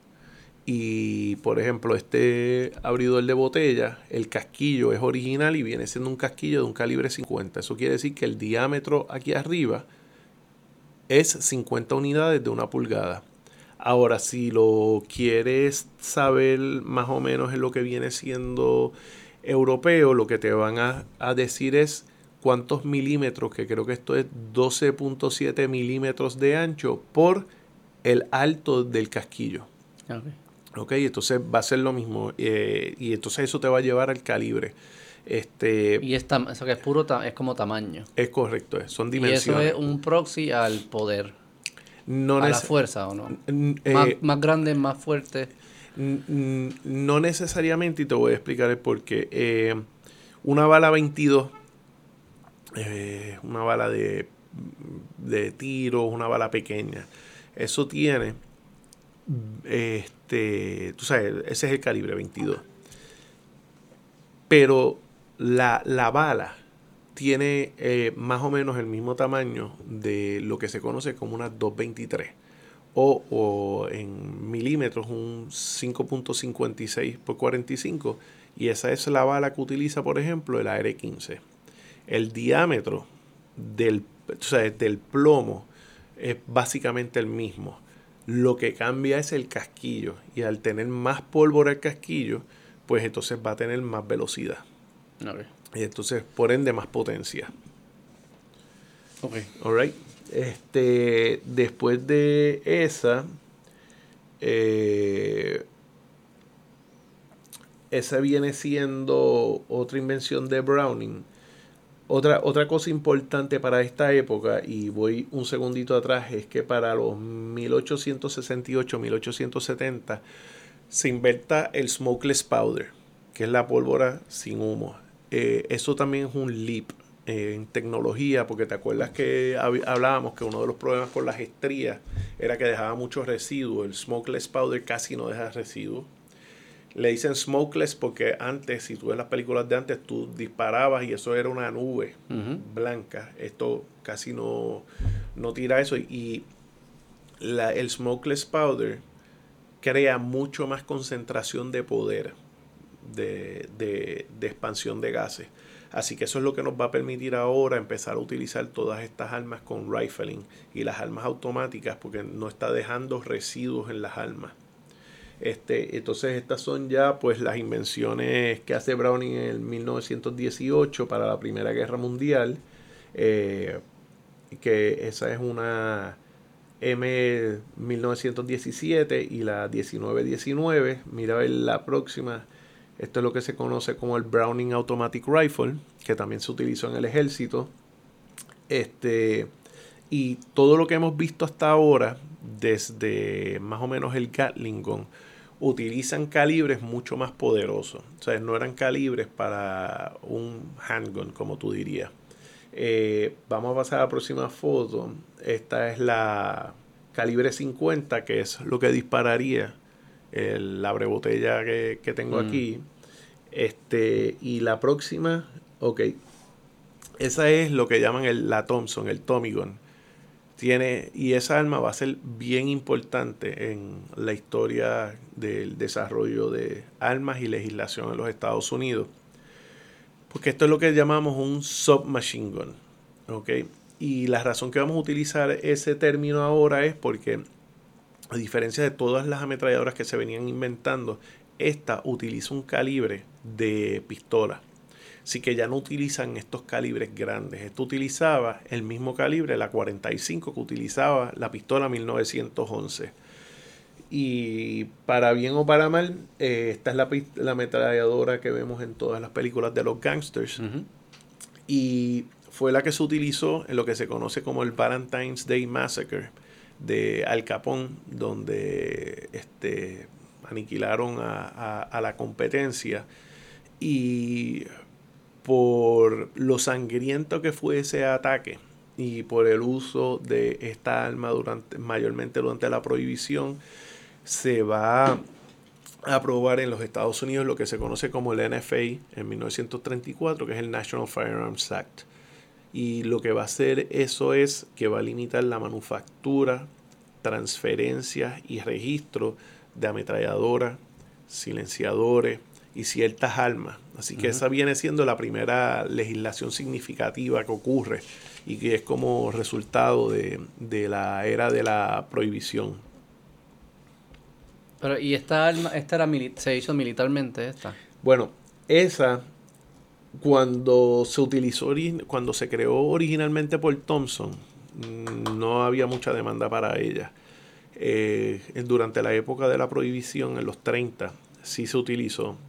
Después, cuando se va a la Segunda Guerra Mundial, se utiliza algo, una, una versión distinta a esta, que es la que llaman el paratrooper, que en vez de tener el tambor, tiene un palito abajo y si ves Band of Brothers y todo ese tipo de películas las vas a ver comúnmente. Tiene una similitud, pero sí se utilizó durante la Segunda Guerra Mundial. Mm. Este. Y, y, ese, y, esa, esa ley sigue todavía. Sí, esa ley sigue. Vigente. Sí, esa ley eh, tuvo... ¿Qué es lo que prohíbe la ley? No, no eh, regula. En ese momento, en el 34, regula la transferencia y registro de ametralladoras, silenciadores y, y, cierto otro tipo de armas. En los 30, volviendo a la pregunta que me hiciste ahorita, yo te hablé del caso de Miller, atacaron ese, esa constitucionalidad de esa ley por infringir en la segunda enmienda y lo que se decía y dijo el Tribunal Supremo en aquel entonces que se mantiene el día de hoy es que esa ley regula armas que no son en uso común. Y por ende era constitucional. Y, sí, y lo sigue siendo. Después sufrió un ataque porque eh, una persona se vio obligada a registrar un arma y como parte del acto de registrarla fue acusado. Así que lo que se hizo fue que en 1968 se le hicieron unas enmiendas al NFA, que fue el Gun Control Act, y lo que hizo fue entonces regular más ese tipo de arma de fuego y crear un registro eh, federal y ese tipo de cosas para ese tipo de armas. O sea que ya existe, existe un registro federal para este tipo de armas. Para ese tipo de armas, sí. Para ese tipo de armas. ¿Y, ¿Y este tipo de armas qué, qué, qué, qué, qué categorías cubre cuando decimos este tipo de armas? Este tipo de armas va a cubrir ametralladoras, silenciadores, eh, lo que se conoce como any other weapon y tiene una definición ahí bien este, técnica y lo que quiere decir básicamente es que si yo te voy a transferir a ti una de esas armas, yo tengo que pagar un tax stamp, 200 dólares de transferencia y tengo que pedir permiso para poderte la transferir y requiere un montón de paperwork. Y, queda registrado que la tiene ahora esta eh, Que Beto lo tiene ahora, exacto. Y lo mismo si es una venta. O sea, una tra- Eh, cualquier tipo de transferencia. Lo que pasa es que ya estas armas, después del 86, se, se prohibió el que se hicieran este, ametralladoras transferibles para las personas privadas. Así que este, las que existen son previas al 1986 o fueron registradas previas al 1986. Eh, así que ya transferibles no se pueden hacer. Pero los silenci- eh, lo que pasa es que el término silenciador quiero que sepas que es incorrecto. Lo que se supone que se diga es un supresor, porque no silencia el arma, sino que reduce los decibeles. Y yo he estado, yo he tenido la oportunidad de disparar armas con supresores en, en los estados y no es como en las películas, suena. Lo que quiere decir es que no tienes Suena que usar, menos. suena menos, no tienes que usar protección de oídos, pero sigue sonando. Cualquier persona alrededor lo escucha. Sí, O sea, no Sí. es como que la víctima no lo No, no, Ni bueno, de- alrededor. depende porque sabemos Cuán que lejos tenemos cuán lejos estés, pero lo que te quiero decir es que sí, se escucha. Tú sabes, no es, no es como en las películas que tú escuchas ese ruido que es como el viento, pero sí se escucha. Ok. Pero ya entonces estamos entrando en... No sé si... Vamos rápido para llegar Sí. al hoy. Si quieres... Eh, sí, ahí ya podemos... Porque ya quiero llegar al- al- a, lo que hoy en día existe. Ok, aquí brevemente después de esa, eh, esta no es americana y no tiene nada que ver con la historia de Estados Unidos, Esta pero es como la vamos, rusa. eh, esta es eh, la ah, AK-47 que Ah, inventó Mikhail Kalishnikov en el año 47 y AK quiere decir Atomov Kalishnikov, modelo de 1947 y de ahí es que sale el nombre. La próxima que vamos a tener es la que inventó Eugene Stoner para Armalite, que viene siendo, él empezó con el AR-10, después evolucionó a la M16 y se creó una este, versión este, basada en el concepto que es el AR-15 y el término AR-15 eh, quiere decir Armalite Rifle, no quiere decir Automatic Rifle, no quiere decir Assault Rifle, es Armalite Y que Rifle. Armalite, el nombre... El Armalite es la compañía para la cual trabajaba Eugene Stoner cuando lo inventó. Ok. ¿Y el 15? El modelo. Número. Sí, un número. Mm. Este, y entonces, eh, ya para esta época, cuando él inventa eh, esta arma, estamos en los 60, Ok. De los 1960. eh, una parte importante de todo esto, y volviendo a lo que estábamos hablando de los Black Panthers y ese tipo de situación, es que en los 60, con toda la presión racial y eso, surgen grupos como Deacons for Defense que protegían a los negros en el sur y ese tipo de cosas. Y una de las cosas que utilizaban mucho de estos grupos era que estaban armados para la legítima defensa de los grupos que no podían contar con la policía porque llamaban a la policía cuando el Ku Klux Klan hacían este, sus actos de violencia y la realidad es que no los iban a ir a defender. Y después de la ley que yo te mencioné en el 1986, la realidad es que no tenemos mucha legislación después reciente hasta el 1993 cuando se adopta el Brady Bill. Eh, Brady eh, fuera, era de la administración de Ronald Reagan y estaba cuando Reagan lo trataron de asesinar. Recibió un disparo y quedó en silla de ruedas para el resto de su vida. Y puso como uno de sus principales goles este, la limitación y el gun control. Este, entonces se aprobó lo que se conoce como el Brady Background Check, que era que cuando tú Un comprabas... republicano. eh, Brady. Sí. Bueno, le trabajaba con Pues, me no, no, era. no- no sé cuál era su filiación política, pero acuérdate que Reagan era demócrata antes. Mm. Este, y entonces, pues, eh, Los background checks. Ahí se, se instalan los background checks. los background checks. ¿Qué es lo que es el famoso el background check? Porque ellos lo, lo dicen y... Ok, mm, el- ¿Qué el- es un background check? el, el- el- hoy en día, porque eso evolucionó del 93 a lo que es hoy en día, el background check corre por conducto de lo que se conoce como el NICS. El NICS es el National Instant Check System. Cada vez que tú vas a comprar un arma de fuego con un distribuidor o con una tienda o con un- o- o cualquier persona o entidad que te- sea un FFL holder, que es un Federal Firearms Licensee, tú tienes que llenar un formulario, se llama el formulario 4473. Ese formulario te va a preguntar tu nombre, tu dirección, este, estatura, peso, etcétera, y después van a salir una serie de preguntas. Si tú eres un convicto, si tú eres usuario de droga. By the way, para las personas que están escuchando, si usted utiliza marihuana medicinal, no puedes tener armas de fuego porque bajo legislación federal la marihuana sigue siendo este, una droga ilegal, así que eso te inhabilita para adquirir armas de fuego.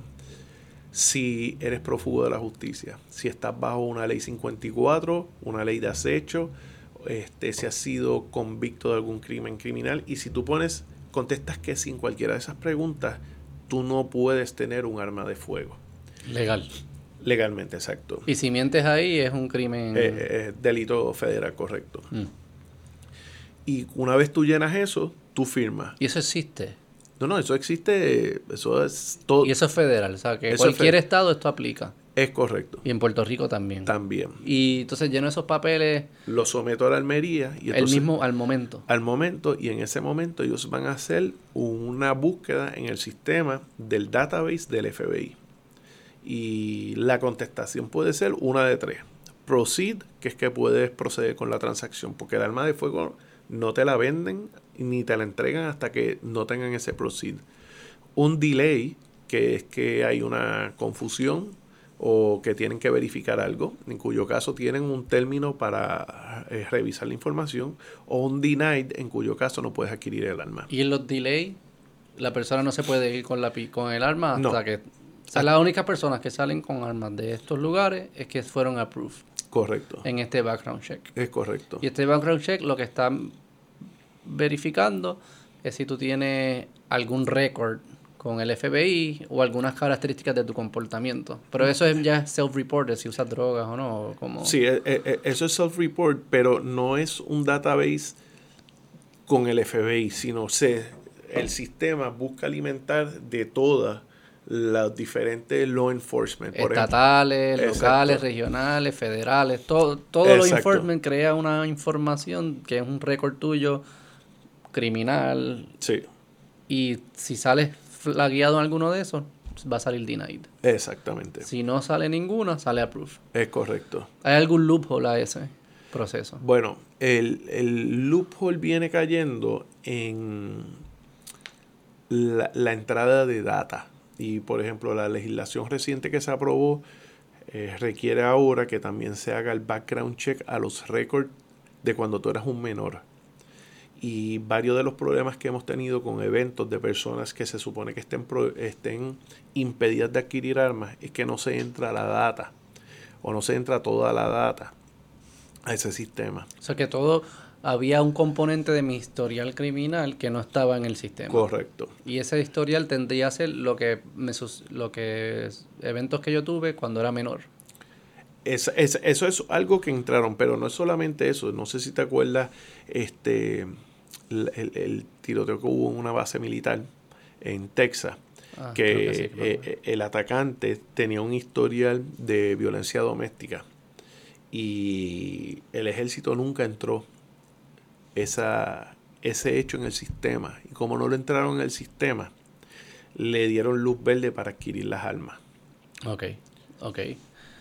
Y, y la, la legislación que pasaron ahora es para incluir cosas que no se estaban incluyendo antes. se incluyó lo de los récords de los menores, pero todavía eh, mi opinión que hay espacio para mejorar en eso, como la entrada de personas que son decretadas judicialmente incapaces, con problemas mentales. Entonces, ese tipo de data, entrarla en el sistema. Ok, o sea que tú dirías... Ok, varias cosas. Aquí está, está la base de datos que antes se miraba, que ahora se le añadieron información que antes no se incluía, que es la información de los menores. También está el elemento que tú dices, hay otra información que aún no se está incluyendo, ni antes se incluía, ni ahora se incluye, que pudiese ser información útil para decidir si apruebo o deniego, que es más como situaciones mentales. Y Sí. podemos entrar a eso, como abre una rama que pudiésemos entrar ahora. Pero también sucede que eh, agencias que tienen la información no la entran a tiempo a la base de datos, que cuando se hace el background check, pues no se no sale negat no sale denied porque esa información no está dentro de la base de datos. Correcto. ¿Se está haciendo algo con eso para agilizar eso o para darle algún incentivo a esas como que una penalidad si no entras información a tiempo? Bueno, yo creo que debe haber una penalidad. y debe haber una, una penalidad personal también a las personas que no entran la data. Porque el no entrar esa data tiene consecuencias en vida real. Mm. Y cuando hablan del gun show loophole, okay. ¿qué es el gun show loophole? El gun show loophole es y este es el gran debate de los Universal Background Checks que están hablando. Y es que quieren extender este background check a ventas privadas.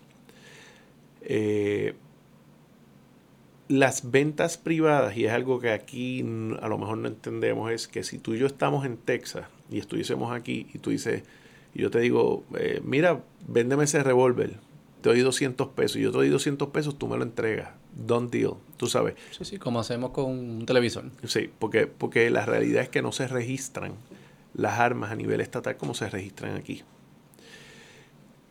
¿Qué pasa?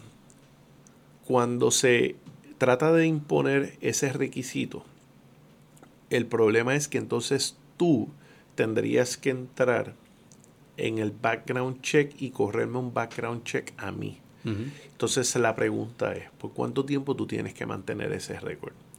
¿Qué pasa si el background check no lo hiciste correctamente? Y empiezan a surgir unas dudas que tú eres un ente privado y no te dedicas a la venta usual de armas ni el tráfico comercial de armas, como lo sería una armería. La armería tiene, y es bien riguroso, eh, un record keeping que tienen que mantener. Y entonces, pues, la pregunta es en esta transacción que, by the way, pudiese pasar entre padre e hijo. Pues es el padre entre decirle, el alma que yo te compré cuando tú eras joven y no te podías regalar porque eras menor de edad, te la estoy dando ahora. Pues entonces ese padre le tiene que correr ese background check al hijo.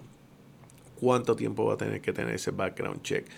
Si el padre no corre bien el background check, está sujeto a penalidades criminales porque no llevó a cabo ese background check de la forma correcta. Entonces, mucho del pushback es ese y se dice, la realidad es que el, eh, eh, perdí la palabra ahora, el loophole este que están hablando, la realidad es que la mayor parte de las armas que se utilizan para cometer crímenes no se adquieren en los gun shows. Tampoco las armas que se han utilizado para los crímenes en masa que han ocurrido. Y este el, pushback es cómo tú vas a regular estas ventas privadas o este intercambio, porque no necesariamente tiene que ser una venta, esta transferencia privada. Sí, hay un tema de. Hay un tema filosófico moral si se debe y hay un tema práctico de correcto qué significa eso como que si dos panas se la intercambian qué significa no queda pero no queda por ejemplo si una arma se usa en un crimen y esa arma estaba registrada a mí ¿Cómo entonces después yo digo, no, fue que yo se la vendí a Antonio? No, Lo que pasa es que... ¿Qué pasa en ese caso? En gran parte de los estados las armas no se registran. No se registran. No. Pero no, cuando hacen el background check inicial, no queda atado, solo, solo sale aprobado de negado, no, queda Beto Arroyo el dueño de esta arma. Bueno, no sé cómo ocurre la parte de la, entre la armería y el NIX. Este, pero la realidad es que eso lo que te va a cubrir es esa primera transacción. Transacciones sucesivas no necesariamente corren por el NIX. Claro, pero esa primera transacción no, quedará registrado que dice Luis Arroyo es, es dueño de esta pistola. Bueno, y luego esta pistola se utilizó en un crimen y miran, ah, pues el dueño de esa pistola es Luis Arroyo. Y después yo digo, no, no, no soy ya, ya yo no soy porque yo se la vendí a estas otras personas. Pero eso nunca queda registrado. Me imagino que eso crea también una fricción Debe, debe de sí. Este, ¿y por qué le llaman el gun show? Porque eso es que es, particularmente pasa en gun shows o esto en verdad aplica entre dos, vecinos en el parque. No, lo, le llaman el gun show loophole porque es que en Estados Unidos hay mucho gun show. Literalmente son sitios que tú vas y, y tienen armas, tienen competencias de armas de colección, este, tienen rifas, este, tú sabes, son eventos de fin de semana. Pero igual cualquier transferencia privada, aunque no sea en un gun show, lo que pasa no es tiene que, que, ser no, no, se registra ni se hace background check. Lo, lo, que pasa es que si la persona que está en el gun show tiene una licencia federal, está obligado a correr el background check.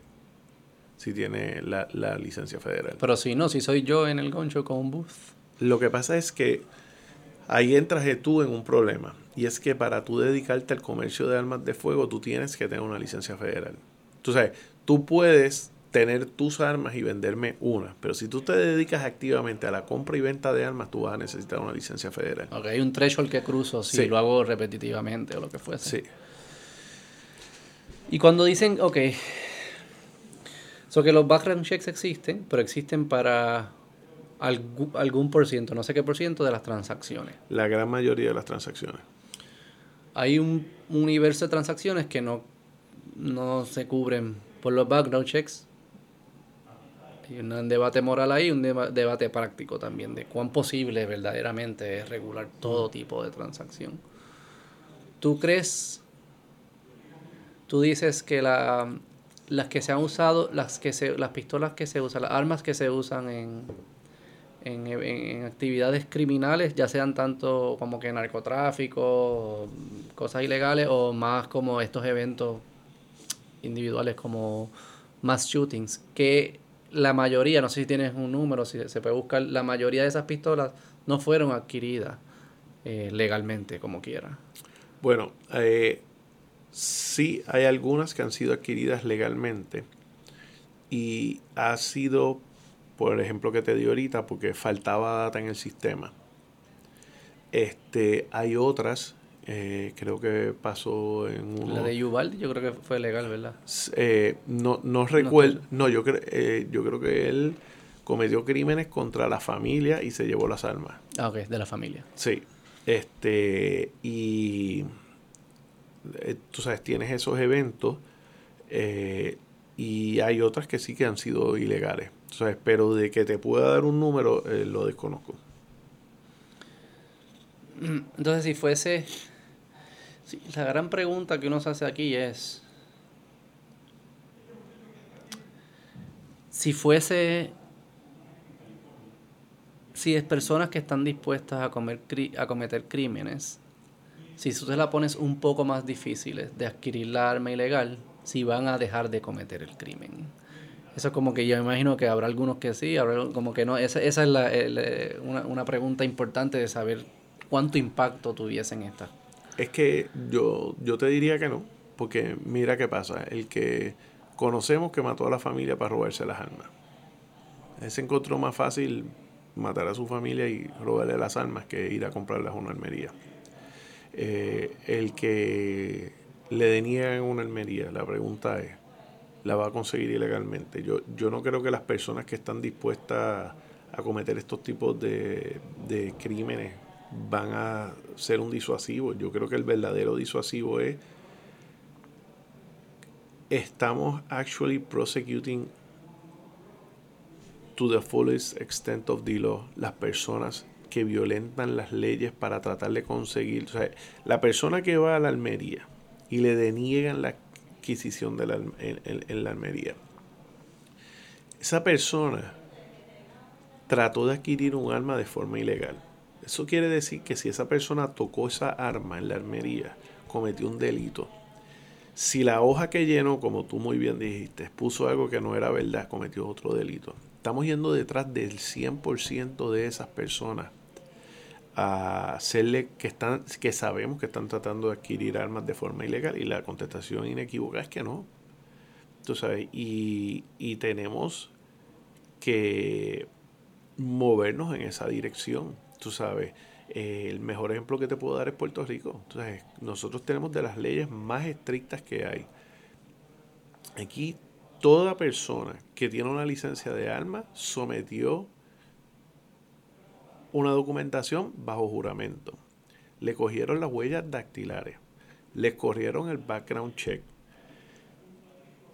Y con todo y eso tenemos todo el trasiego de armas que los otros días salió en el periódico que encontraron un montón de armas abandonadas. Ese es el mejor ejemplo que las leyes no van a detenerlo. Y yo te diría, tú sabes que si no podemos controlar las armas ilegales, la, no lo vamos a controlar poniéndole más obstáculos, porque en Puerto Rico hemos puesto todos los obstáculos. ¿Cuál es el trade-off? Digamos que si pongamos ciertos obstáculos, y de acuerdo contigo que eso nos reduce el 100%, tú y yo no sabemos qué por ciento reduce. Vamos a suponer que reduce un, un, uno de estos eventos.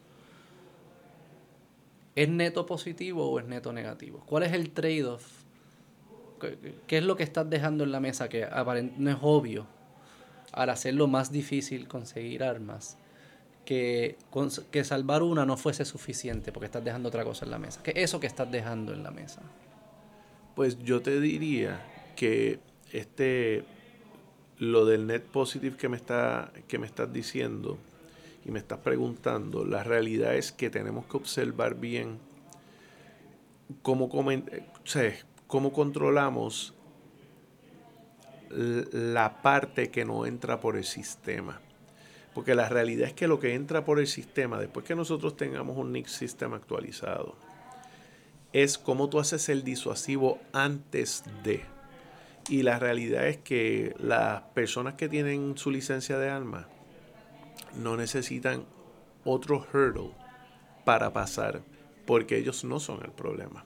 El problema son los que no cualificarían para la licencia y no lo estamos reportando. O sea que, pero si yo le añado hurdles, si yo vengo y le añado, le añado hurdles, lo que tú me estás diciendo es, personas que no cualificarían, posiblemente van a encontrar la forma de tener el arma que desean tener.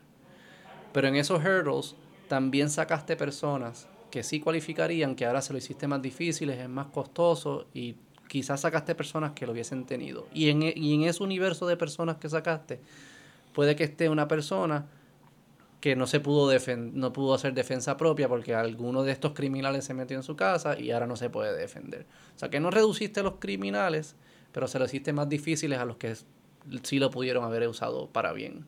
Eso es lo, e, es como que lo así que ustedes lo piensan. Sí, y eso y al quien vas a afectar siempre es el más, tú sabes, las personas de menos, menos recursos, ¿sabes? las personas que a lo mejor no tienen eh, el nivel social para poder decir, mira, eh, voy a contratar a un abogado para que me lleve este caso porque yo debo de cualificar. Entonces, eh, a esas son las personas que estamos eliminando.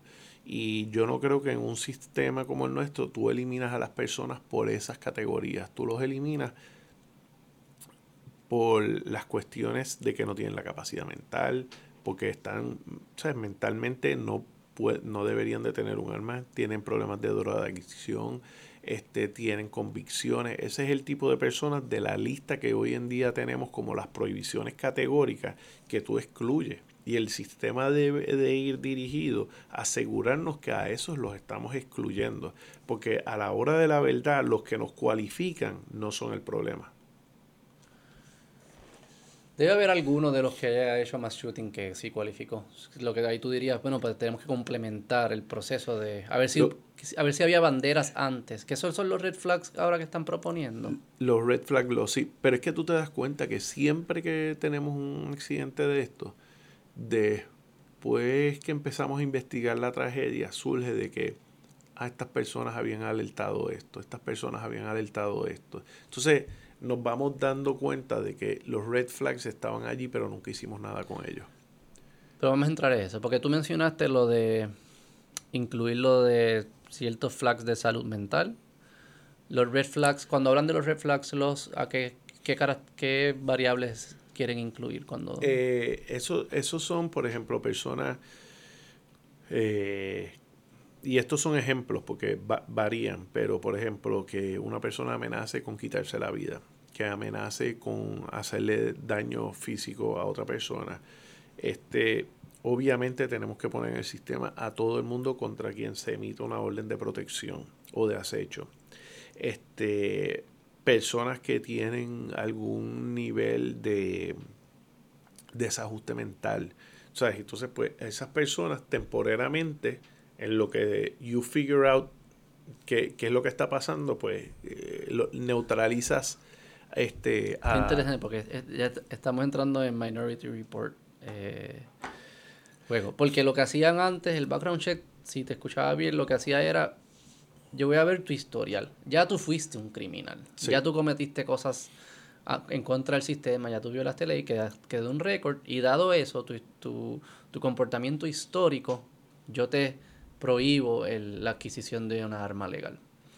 Ahora la que se proponen no son comportamientos criminales históricos, hay, quizás hay algunos que sí, pero también se empieza a incluir lo que yo proyecto que tú eres capaz de hacer en el futuro. Y debo incluir eso como alguna señal de que no debes tener acceso. Fíjate que yo te dije que es en lo que resolvemos, que es lo que está pasando. Esto, eh, los red flags son temporeros. Es un eh, cooling period. Es un cooling period de que... Pero ¿qué estás tratando de resolver? Porque si yo soy alguien que tengo algunas situaciones mentales y he tenido eventos, me han hospitalizado, me tomo cierta medicina, no sé cuáles serían los criterios, pero digamos que cumplo con los criterios. Yo no he cometido ningún crimen.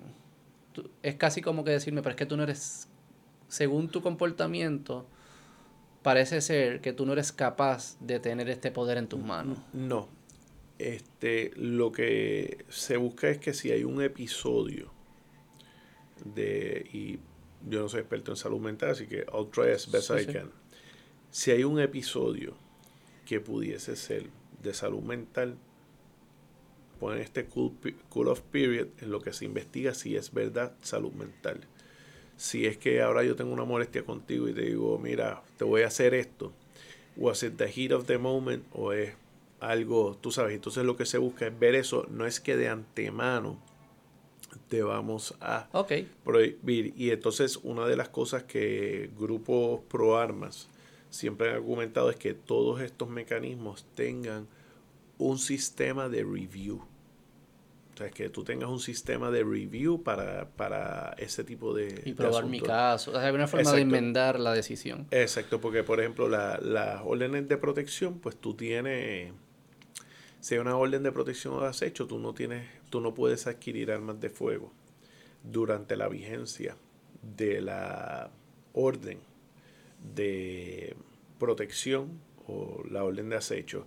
Pero una vez desaparece, entonces puedes rehabilitarte para volverlo a hacer. Pero si cometes un delito dentro de la orden, sí, ya eso es distinto. you're barred for life. Pero lo que decía es, por ejemplo, si está el cooling period y puede, después, durante el cooling period al final puedo demostrar, mira, no, eso fue un caso aislado, el hit of the moment, eso, eso pudiesen ahora adquirir. Pero hay personas que no, que sí tienen una situación mental. Esas personas, lo que estamos diciéndole, tú no has cometido ningún crimen, porque eso no es un crimen, tener una situación mental. Pero, como quiera, no vas a poder adquirir el arma. Porque esa responsabilidad no, no confiamos que eres capaz de manejarla. Eso básicamente es lo que estamos diciendo. Y no estoy diciendo que estoy en contra, estoy tratando de, de, definir qué es lo que estamos diciendo. Eso, eso es, y entonces la pregunta es, ¿cuál es el tipo de conducta que va a recaer dentro de eso? Exacto.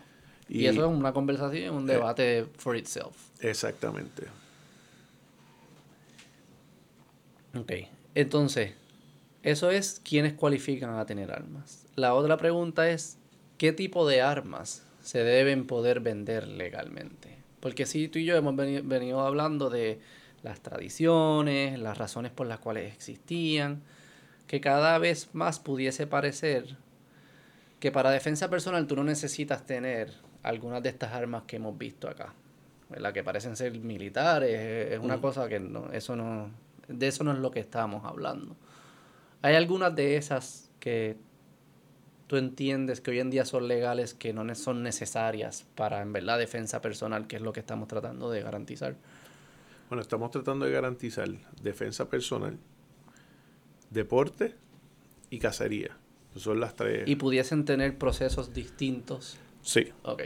vamos a hablar de defensa personal, porque vamos a suponer que el deporte y cacería pues tienen su proceso de probar que la usan para eso y Lo, lo que pasa es que vas a ver que hoy en día hay mucho overlapping Me imagino, sí. en, la, en, la, en las diferentes tipos de uso. Entonces, lo que podríamos hacer es ir un segundito a una foto que viene siendo el, el Assault Weapons Ban que ocurrió en el 94. Esa es la de... Este, y el Assault Weapons Ban lo que hizo fue prohibir las características en ciertas armas. Entonces, por ejemplo, ahí tienes la- las fotos y son dos rifles. Este tipo AR-15. Tú pones un emoji. No, grande Este, Dale zoom in, en view. No, aquí. Ahí. Míralo ahí, zoom in. Ah, ok. Ok, entonces Esto básicamente es de la del Brady. en el Assault Weapons Ban del 1994, Ok. que duró por 10 años, Ah, Ok. y tuvo una prohibición y lo que hizo fue prohibir ciertas características que muchos llamaban y yo considero cosméticas que no tienen nada que ver con el arma de fuego como tal. Y en esta, por ejemplo, puedes ver que la- el arma de arriba estaba prohibido por el ban del 94, pero el arma de abajo era total, es totalmente legal bajo el ban del 94. La una diferencia entre el de arriba y el de abajo es que la culata, que es la pieza que tú te apoyas en el hombro, en el de arriba se echaba para adelante y para atrás, y en el de abajo tú tienes la punta, es un flash suppressor para que no, no se vea tanto desde La donde la luz y el de abajo lo que tiene es un muzzle brake que es para que no brinque tanto cuando los dispara. Fuera de esa, así que esas dos características era lo que lo hacía. Y en performance, ¿eso afecta mi capacidad de hacer lo que quiero lograr? No, Es lo mismo. es lo mismo. La misma cantidad de balas, la misma fuerza. Sí, y, y yo lo que le digo a las personas cuando, eh, cuando me piden a veces que explique la diferencia, porque es bien, bien técnica, y yo lo que siempre digo es, piensa que estamos teniendo muchas muertes por carreras clandestinas de, de carros en las carreteras y vamos a decir, vamos a prohibir los carros de carrera.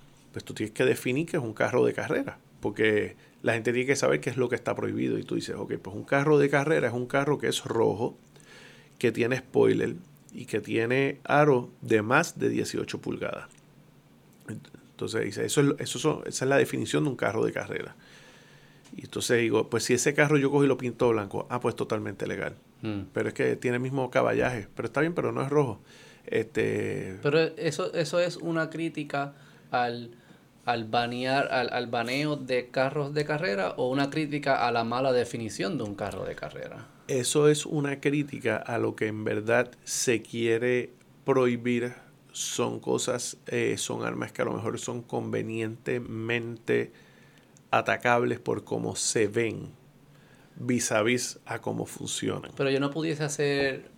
¿Tú estarías en, en contra si yo hago un, un- paso una ley o propongo una ley que sea vamos a prohibir eh, las armas de fuego que, que disparan X cantidad de balas por minuto?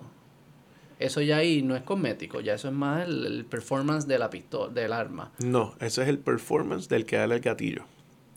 O la, pero no, pero la capacidad de la capacidad de X cantidad de balas por minuto. O la Lo que o es del que- calibre. O son cosas que son de performance, ¿no? Esas, esas, e- eso sí estarías de acuerdo que se pudiesen regular.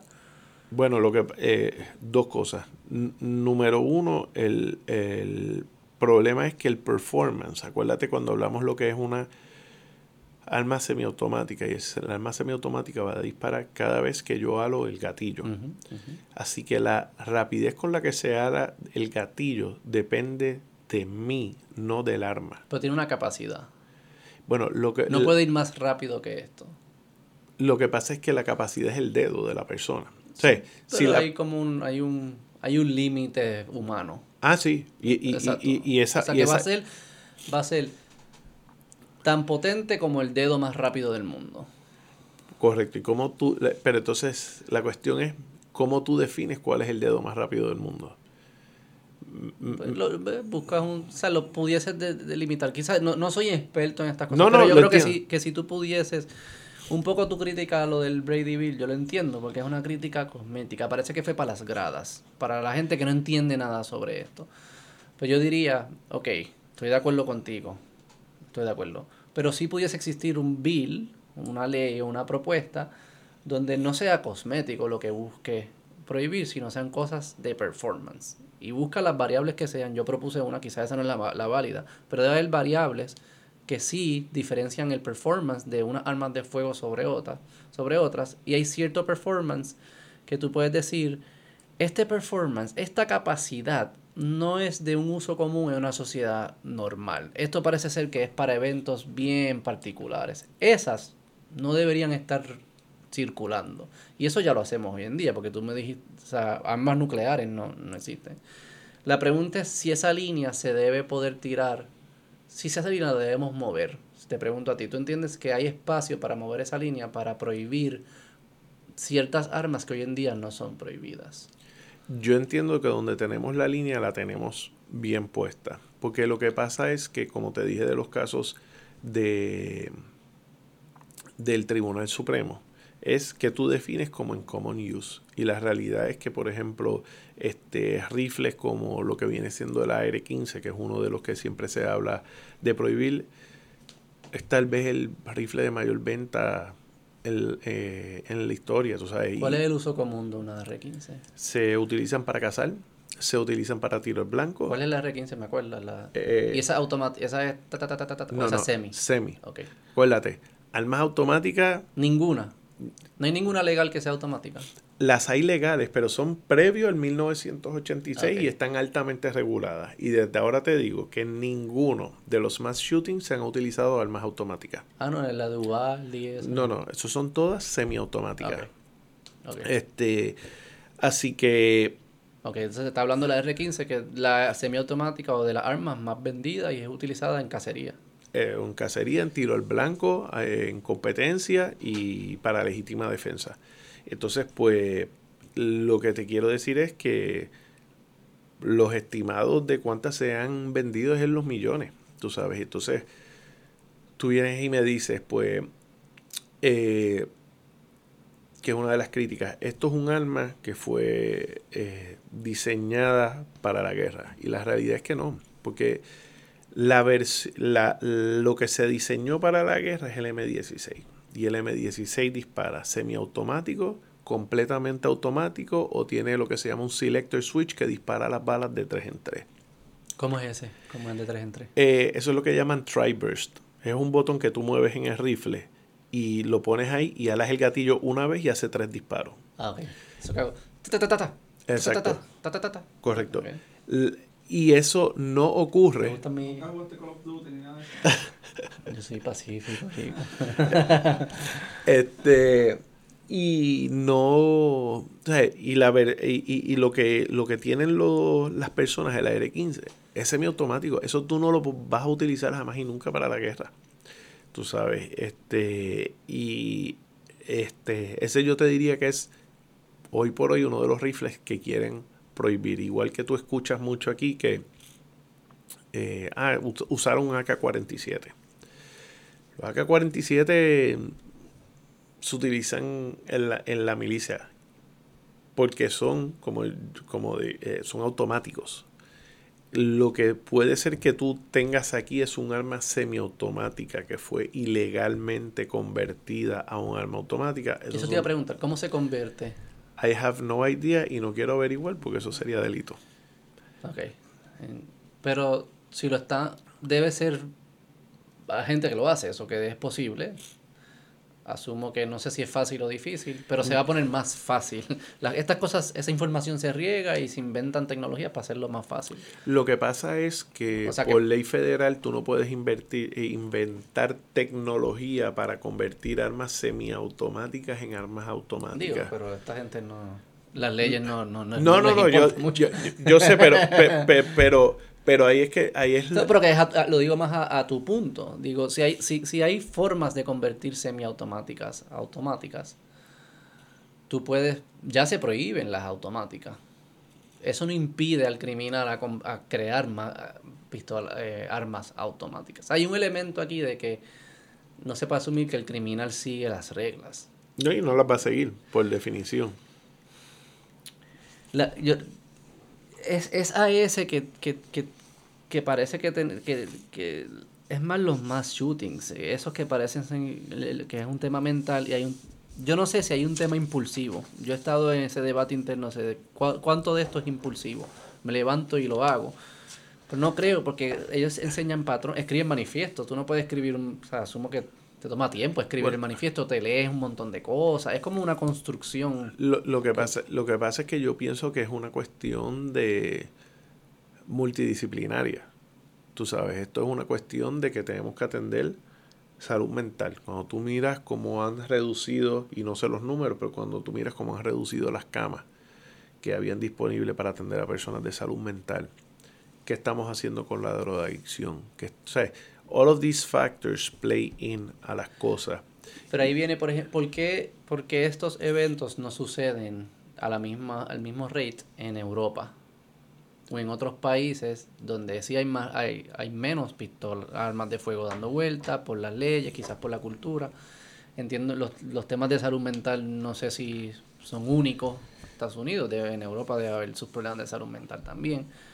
¿Qué pasa en Estados Unidos? Porque muchas de las personas ven esa diferencia y dicen, bueno, pues lo único diferente en estos lugares son las leyes de las armas de fuego. Cuán fácil es conseguir armas de fuego y dicen, como esa es la única diferencia, esa es la variable que explica la diferencia de estas catástrofes. ¿Cómo pues tú, cuando tú escuchas eso, qué tú piensas? Mira, pues, y, y esta de nuevo es mi opinión, yo, si tú miras a Puerto Rico y lo comparas con el resto de la nación, la realidad es que nosotros no hemos tenido esos eventos. Y yo te diría que es por el sentido también de comunidad. Porque yo sí creo que aquí hubo una vez un evento en Dorado y salió donde un joven o adrede, no recuerdo bien la noticia, pero eh, no sé si dijo o escribió que iba a cometer un acto. Y de inmediato la comunidad todas las autoridades fueron, se incautaron las armas del padre, entiendo que el padre estaba de viaje, todo ese tipo de cosas. Y se evitó. Y no sé si es que de nuevo, cuando estas cosas ocurren, siempre después escuchamos todas las señales que habían y mi pregunta siempre ha sido, ¿qué pasa con esas señales? ¿Quién no adelantó esas señales? En uno de los últimos casos de mass shooting, por ejemplo, eh, creo que había uno de los jóvenes que tiene un montón de problemas de mentales y a pesar de eso los padres le daban acceso a las armas o algo así. Entonces ahora también están prosecuting a los papás por no haber mantenido esa custodia cuando el niño venía trayendo esos problemas. Y yo creo que es ese todo. Es por qué tenemos todos estos red flags y las cosas no se dicen. Y yo creo que es algo muy parecido a cuando hay este, muertes entre parejas y que dicen, ah, bueno, sí, estaba pasando esto, pasaba esto, pasaba esto. Y es, pero porque eso nunca se trajo a las autoridades. Yo creo que a veces es que las personas no se involucran dentro del proceso de... ¿Tú crees que yo entiendo ese argumento? Este, me pregunto si hay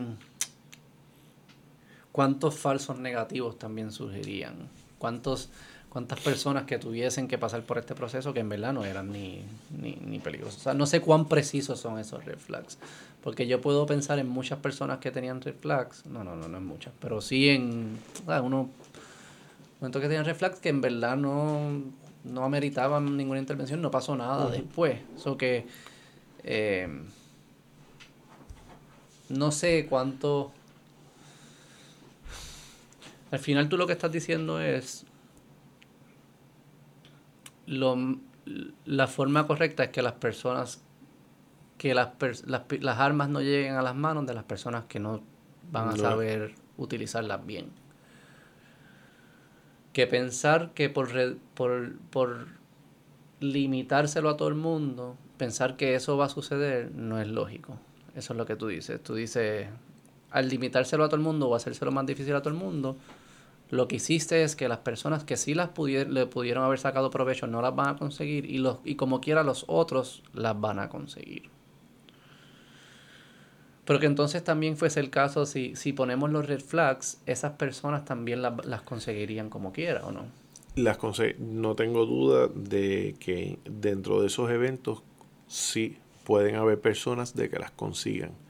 Pero, de nuevo, yo no creo, o sea, tú me preguntas a mí lo que estabas diciendo, the heat of the moment, ese tipo de reacción, pues mira, tú sabes que si eso es lo que estamos buscando ver cómo resolvemos, a lo mejor vamos a ver si alguna de estas leyes este, funcionan o no. Yo no sé si es la solución y hay que ver eh, la medida que se están desarrollando y lo importante es que en todo momento la persona tenga un proceso de revisión a la determinación. Es ver qué vamos a hacer para eh, impedir que los que están los que no deban de tener armas las tengan porque una prohibición adicional sobre el ciudadano común no es la, la Que eso fue lo que Australia hizo, ¿no? Está famoso que Australia compró las pistolas para atrás, además de que fue impráctico en Estados Unidos, Sí. la cantidad que hay. Pero lo que no está claro todavía es, sí está claro, ¿cuál es? ¿Por qué eso no es bueno? ¿Por qué no el... Bueno, re- recuérdate lo, que veníamos hablando, que ya, tú sabes, eh, es un derecho y cómo tú regulas un derecho. Yo no tengo impedimento que las o yo no, yo no tengo ningún issue con las personas que no están capacitadas para tener armas de fuego no las tengan. Con lo que tengo un issue es que empecemos a regular el derecho a las personas que tienen legalmente la habilidad de tener, poseer y utilizar armas, su derecho. Y la edad, eh, que es 18 años. ¿Tú pudies, esa es otra variable que se pudiese utilizar o tú no crees? Bueno, eso está ahora mismo bajo litigio y está de camino al Tribunal Supremo, porque si se mantiene a los 21 años, eh, sería el único derecho que se empieza a ejercer a los 21, todos los demás derechos se empiezan a ejercer a los 18, derecho al voto y en la nación tú eres mayor de edad a los 18, así que con gran probabilidad la edad para adquirir en un futuro armas de fuego va a ser 18 años. Hoy en día es 21 pa- Es federal. en, en- en Puerto Rico. A nivel federal es 21 para handguns y 18 para long guns. ¿Por qué esa distinción? Porque siempre se ha visto la distinción que lo que es más peligroso son las pistolas y los revólveres que los, re- que los rifles y las escopetas, porque las estadísticas de crímenes están balanceadas hacia el lado de que la mayor parte de los crímenes se cometen con pistolas y revólveres versus eh, rifles y escopetas. Ah, ok. Pero va- tú entiendes que la decisión va a ser todo 18. Sí. A menos es que... que eso, ¿no, no te parece que eso no tiene...? Yo sé que está la- el argumento filosófico legal, pero pensando prácticamente, ¿tú crees que un, un- alguien de 18 años tiene la madurez para tener esa, esa tecnología en sus manos? Bueno, a los 18 años los mandamos a la guerra. Sí, sí. A los 18 años pueden votar. A los 18 años... Pero con- para, para mandarlo a la guerra sí hay un, hay un, hay un filtro, hay un, hay, hay un estándar que tienen que cumplir. O sea, no, no es que escogemos a cualquiera. Y para darle un arma tampoco. Hay un filtro. Y es que... Pero que es que no hayas cometido crímenes anteriormente, no, no es más nada. No, no, no. Es que no hayas cometido crímenes, que no estés... eh, que no tengas eh, una orden de protección. Tú sabes, hay Sí, una sí. lista de, de- de cosas que te Pero que no hayas imposibilitan. tenido un comportamiento criminal, digamos, Exactamente. en el pasado. Y que no seas usuario de drogas, alcohólico, o sea, ese tipo de cosas. ¿Cómo sea, se miden esas? Esas self-reported. O, o traen otras personas a que también. No, eso es self-reported, pero este lo que lo que quiero que ver es que si yo reporto que no soy un adicto a droga y después resulta que lo soy, ¿me están procesando por haber mentido en eso o están dejándolo pasar con ficha? Pero fuese procesable. Hay, hay, sí, hay- totalmente, porque me- mentí, mentí en, en la solicitud. Y mentir en la solicitud, lo hablamos ahorita, pero ¿cu- ¿cuán serio? ¿Es una multa o es.? No, no, es cárcel, es cárcel? cinco años. Ah, wow. Sí. Como perjurio, algo como mentir. Eh, en- mentir en un, en un documento eh, público. Y todo el tema de eh, las escuelas. Este, que eso, ¿Qué cosas pudiesen hacer o como, qué, qué soluciones tuve? Además de que la pistola no le llegue a las manos de esta, eso lo hablamos. Y para asumir que les llega, alguien va, la consigue. A nivel de las escuelas, ¿qué, tú recomiendas? ¿Qué, ¿Qué eh, tú piensas? ¿Cómo tú piensas ese tema? Bueno, yo como lo veo es, este cuando estábamos hablando de, eh, de que los crímenes se, como, se cometen como actos de oportunismo, es lo mismo en las escuelas. Sea, lamentablemente nosotros hemos decidido no proteger las escuelas. Y yo me acuerdo cuando yo estaba en high school que aquí en las escuelas públicas se ponían policías al frente. Este, y eso ya se ha abandonado.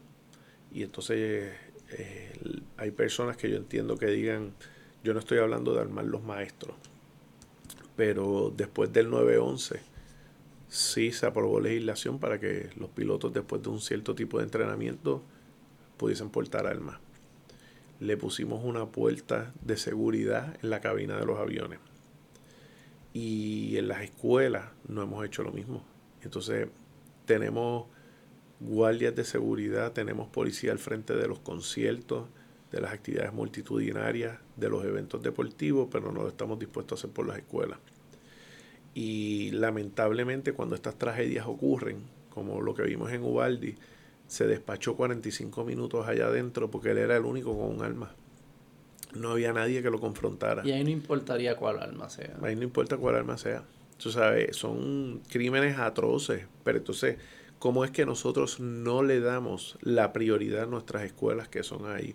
¿Por qué la policía no tenía en Ubaldi el entrenamiento para entrar? O sea, este muchacho empezó a hacer disparos desde la calle afuera de la escuela. Le tomó minutos llegar a la policía. Hubo un relato de un padre que dijo, dame un chaleco, dame una pistola y me voy para allá adentro.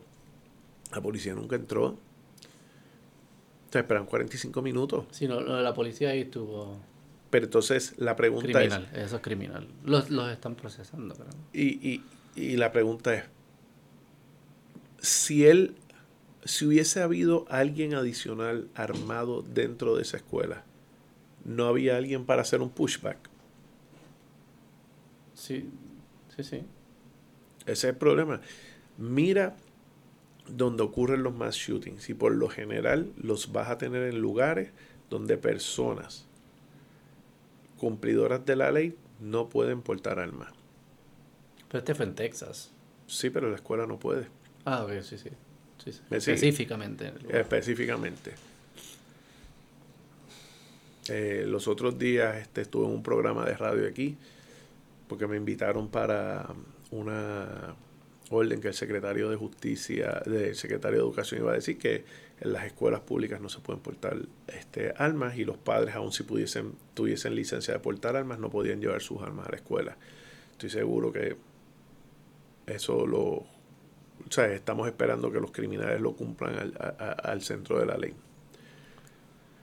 Es que también se da, como hemos recorrido este camino a la historia de las armas. Filosofamos un poco sobre la, mi teoría de, ¿verdad? de los dos lo ponemos y eso consigue una estabilidad que yo creo bastante en eso. Pero a la misma vez creo que se crea como un incentivo que es como un arms race, que es como que pues yo consigo una más poderosa que tú, tú consigues una más poderosa que yo, que probablemente surge primero a niveles estatales militares y luego esa tecnología, vemos como esa tecnología que se produce militar empieza luego a trickle down a las armas que quizás vemos más comunes. Y mientras por un lado entiendo el argumento de que, eh. Si los dos estamos armados se crea cierta estabilidad, por otro lado, también me preocupa como que ese arms race de como que pues, vamos a estar todos armados y más armados y cada vez más armados y tú más armado y yo más armado y es como que en verdad si allá es que queremos ir, también pudiese sonar como un espiral que nunca acaba. Y no sé cómo se consigue la, la lo, estabilidad. Lo, que pasa es que ese arms race yo no creo que exista en la sociedad. ¿Qué no? No, eso, eso podrá existir entre el crimen organizado, whatever. Pero la realidad es que la persona promedio que tiene un arma para defenderse, lo que tiene, o porta un arma, o tiene una o dos, las armas que tenga en su casa, pero no está compitiendo con otro a ver, quién está más outgone o esto o lo otro. La tecnología a la que tú haces mención, la realidad es que no ha evolucionado mucho. Cuando tú vienes... No, viste la primera, el chino ese que... Sí, no, no, el chino ve lo que tenemos hoy en día... Pero eso es a través de mil años. Sí, sí, sí. mira desde que se crea la primera munición integrada en los 1860. Eso es la misma munición que utilizamos hoy en día. Eh, la invención de la, del revólver, el revólver no ha evolucionado más desde ese entonces. Lo único que cambió es que la manzana ahora abre para el lado. Eh, la pistola que vimos aquí la 1911, pero Browning había inventado una semiautomática que Fabric National le, le compró a principios de los 1900. Es la misma pistola de hoy en día. El semiautomático ya no ha evolucionado más allá. Los calibres, estamos limitados a lo que puede tener una persona al calibre 50. O sea, no puedes ir más allá de eso y eso no hay forma de dispararlo desde un handgun, eso es para un rifle. Así que la realidad es que las características, la precisión por la competencia, los optics, las miras para poder ver más lejos, eso sí va a mejorar, pero eso no es lo que se utiliza este, para crímenes y eso, pero la tecnología per se, una vez llegamos al momento de la munición completa, no ha evolucionado más. Y no va a haber tecnología que nos ayude en esto de que no estén las manos incorrectas o cuando se están usando para ciertas cosas que se llame o algo. Hoy en día podemos hacer grandes cosas con tecnología. No sé si hay algo por ese camino. Lo que pasa es que esto es algo puramente mecánico y como te estoy diciendo, no es muy... O sea, la tecnología no ha variado tanto, tú sabes. No, pero estoy pensando si van a surgir nuevas cosas. Creo que hay como ah, que huellas digitales ahora eh, eh, para o activarla y desactivarla. Que eso no tanto es para el crimen, sino para los accidentes, pudiese ser. O para que no la use tu hijo, si la tienes tú, pues que no la use tu hijo para otras cosas. Como que eso, seguridad en, la, en la tecnología del arma. Bueno, yo te puedo decir, este, para mí la mejor seguridad siempre es y ha sido el entrenamiento. Yo siempre le digo a las personas, y te puedo decir, en mi, este, yo tiro desde que soy joven. ¿Cómo tú este, entraste en Este, estaba comentando aquí a nuestro camarógrafo que cuando yo era pequeño, este, mami no permitía que me regalaran pistolas de juguete porque ella entendía que eso era fomentar la violencia, así que yo nunca tuve pistolas de juguete. Mm. Cuando cumplí 15 años, el viejo me llevó ahí, me sacó mi licencia y me llevó a tirar con él. Y ahí me encantó el tiro. Y ahí fue que empecé a tirar y mis hijos todos tiran. Entonces nos vamos, nos vamos los, nos vamos en familia y todo el mundo tira. Mis hijos desde que son jóvenes saben la seriedad con la que se maneja un arma, saben utilizarla, saben que no es cuestión de juego, este, no tienen curiosidad por ellas porque eh, tanto aquí como afuera siempre han tenido la oportunidad de, desde que sacaron sus licencias de poder disparar y eso, así que para ellos eso es lo más normal del mundo. Y nunca han habido accidentes porque esa es la mejor forma de hacerlo. O sea, con el entrenamiento y enseñándole lo, ¿sabes? con el juicio que se maneja. ¿Y por qué a ti te llamó tanto la atención este mundo? Que dedicas tanto tiempo y piensas tanto en esto. Es como, ¿Por qué esto es importante para ti? Bueno, a mí me gusta mucho la parte histórica. Así que, tú sabes, siempre me gustó la evolución de cómo fue pasando este... Eh, y qué sé yo, tú sabes, cuando fui y tiré, eh, simplemente el tiro, la concentración, las diferentes modalidades, lo que es tirar. Disparar un revólver no es lo mismo que disparar una, una pistola, no es lo mismo que disparar un rifle, no es lo mismo que disparar una escopeta. Entonces empiezo a conocer personas a nivel nacional que me empiezan a invitar a actividades y de repente eh, traen un arma de fuego que es un arma que, que se utilizó en la guerra civil y estamos cuatro horas hablando de la tecnología, de cómo se funcionaba, todo eso, y eso pues me empezó a gustar y empecé a involucrar en, las organizaciones a nivel nacional que tienen que ver con la segunda enmienda, y ahí se convirtió en una pasión y es lo que, tú sabes, me, me gusta, leo mucho, de, de las armas y trato de ir muchas actividades afuera a probar las distintas armas de fuego y aprender de su historia, cómo funcionan, cómo se... y ese tipo de cosas. ¿Y cómo se siente ser como que el estigma que hay detrás de cuando tú perteneces al, al NRA? Eh, sí, y ahora que mencionas eso, tengo que hacer un, solo un disclosure que las opiniones que yo he dado en este podcast son las mías personales y no representan las del National Rifle Association. Exacto. Pero sí. es como un enemigo, digo, parece que para mucha gente no, pero para como que los medios tradicionales o en Hollywood, y es como que constantemente se está hablando que es el enemigo, un enemigo de... Son gente mala. Como que dicen gente mala. No, no, no es como que piensan distinto, es que son gente mala, tienen sangre en sus manos, cosas así. Este, mm, sabes, nosotros defendemos mucho la segunda enmienda y yo tú sabes, para mí, vuelvo y te digo, yo me, por las razones que sean, esto fue lo que el viejo me, me, me enseñó, este, y no fue que me lo inculcó, fue que simplemente me llevó a tirar un día y ese día, tú sabes, me juqué. Y yo era el que le insistía, vamos a tirar, vamos a tirar, y él siempre me complacía. Y para mí la parte histórica, pero también la parte de la defensa para mí es primordial. Y yo creo que toda persona allá afuera tiene este derecho. Y yo no estoy para imponérselo a nadie. Yo no quiero que nadie esté obligado a tener el derecho. Yo creo que el que lo quiera ejercer, lo deba de ejercer. Y si es una persona cumplidora de la ley, lo debe de ejercer con las menores trabas posibles, porque así es que funcionan los derechos. Si yo puedo entender que hay personas que entiendan que esto no debería de ser un derecho, y todo el mundo está eh, más que bienvenido a su propia opinión, pero la realidad es que es un derecho y es un derecho fundamental, está en la constitución y el día que como nación queramos cambiar el derecho, hay también un proceso y se llama enmendar la constitución. Mientras tanto, todos tenemos derecho a, a defenderlo. Y los que dicen que no debería ser un derecho, ya filosofando, digamos que tenemos, tenemos la constitución aquí y la pudiésemos enmendar no hay ningún no hay ningún problema. No, pero ¿qué, tú les, ¿por qué tú argumentarías que no que sí debería ser un derecho?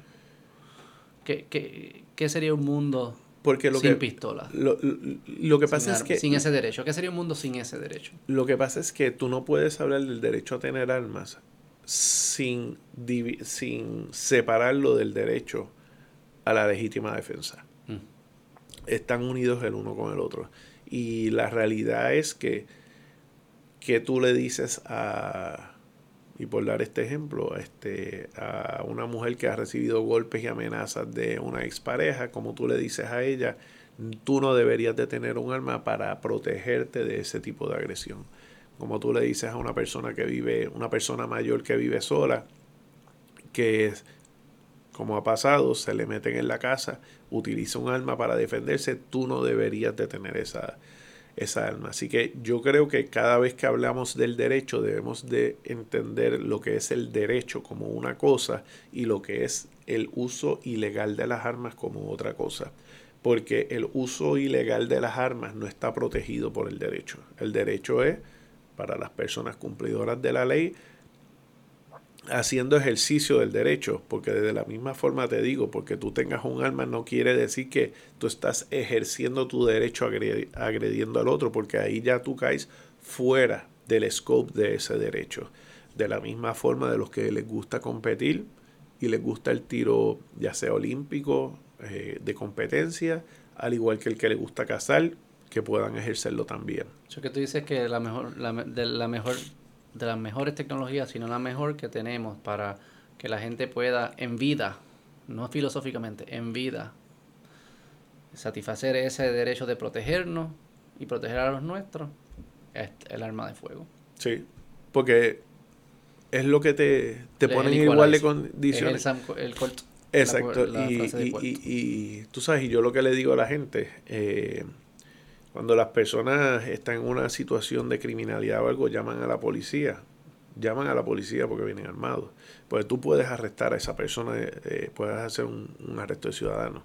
O sea, pero la realidad es que tú llamas porque viene ese support Sí, un support de igualdad de fuer- entre fuerzas. Entre Necesito a alguien que me iguale con este. La, el arma de fuego, si la tuviese, pues ya yo, yo solo pudiese casi Sí. alcanzar esa igualdad. Y la, y la pregunta es si en ese momento de terror vamos a delegar la responsabilidad de la defensa de nuestra familia al Estado, que puede que llegue ahora o puede que llegue ahorita, o si la vamos a tomar nosotros.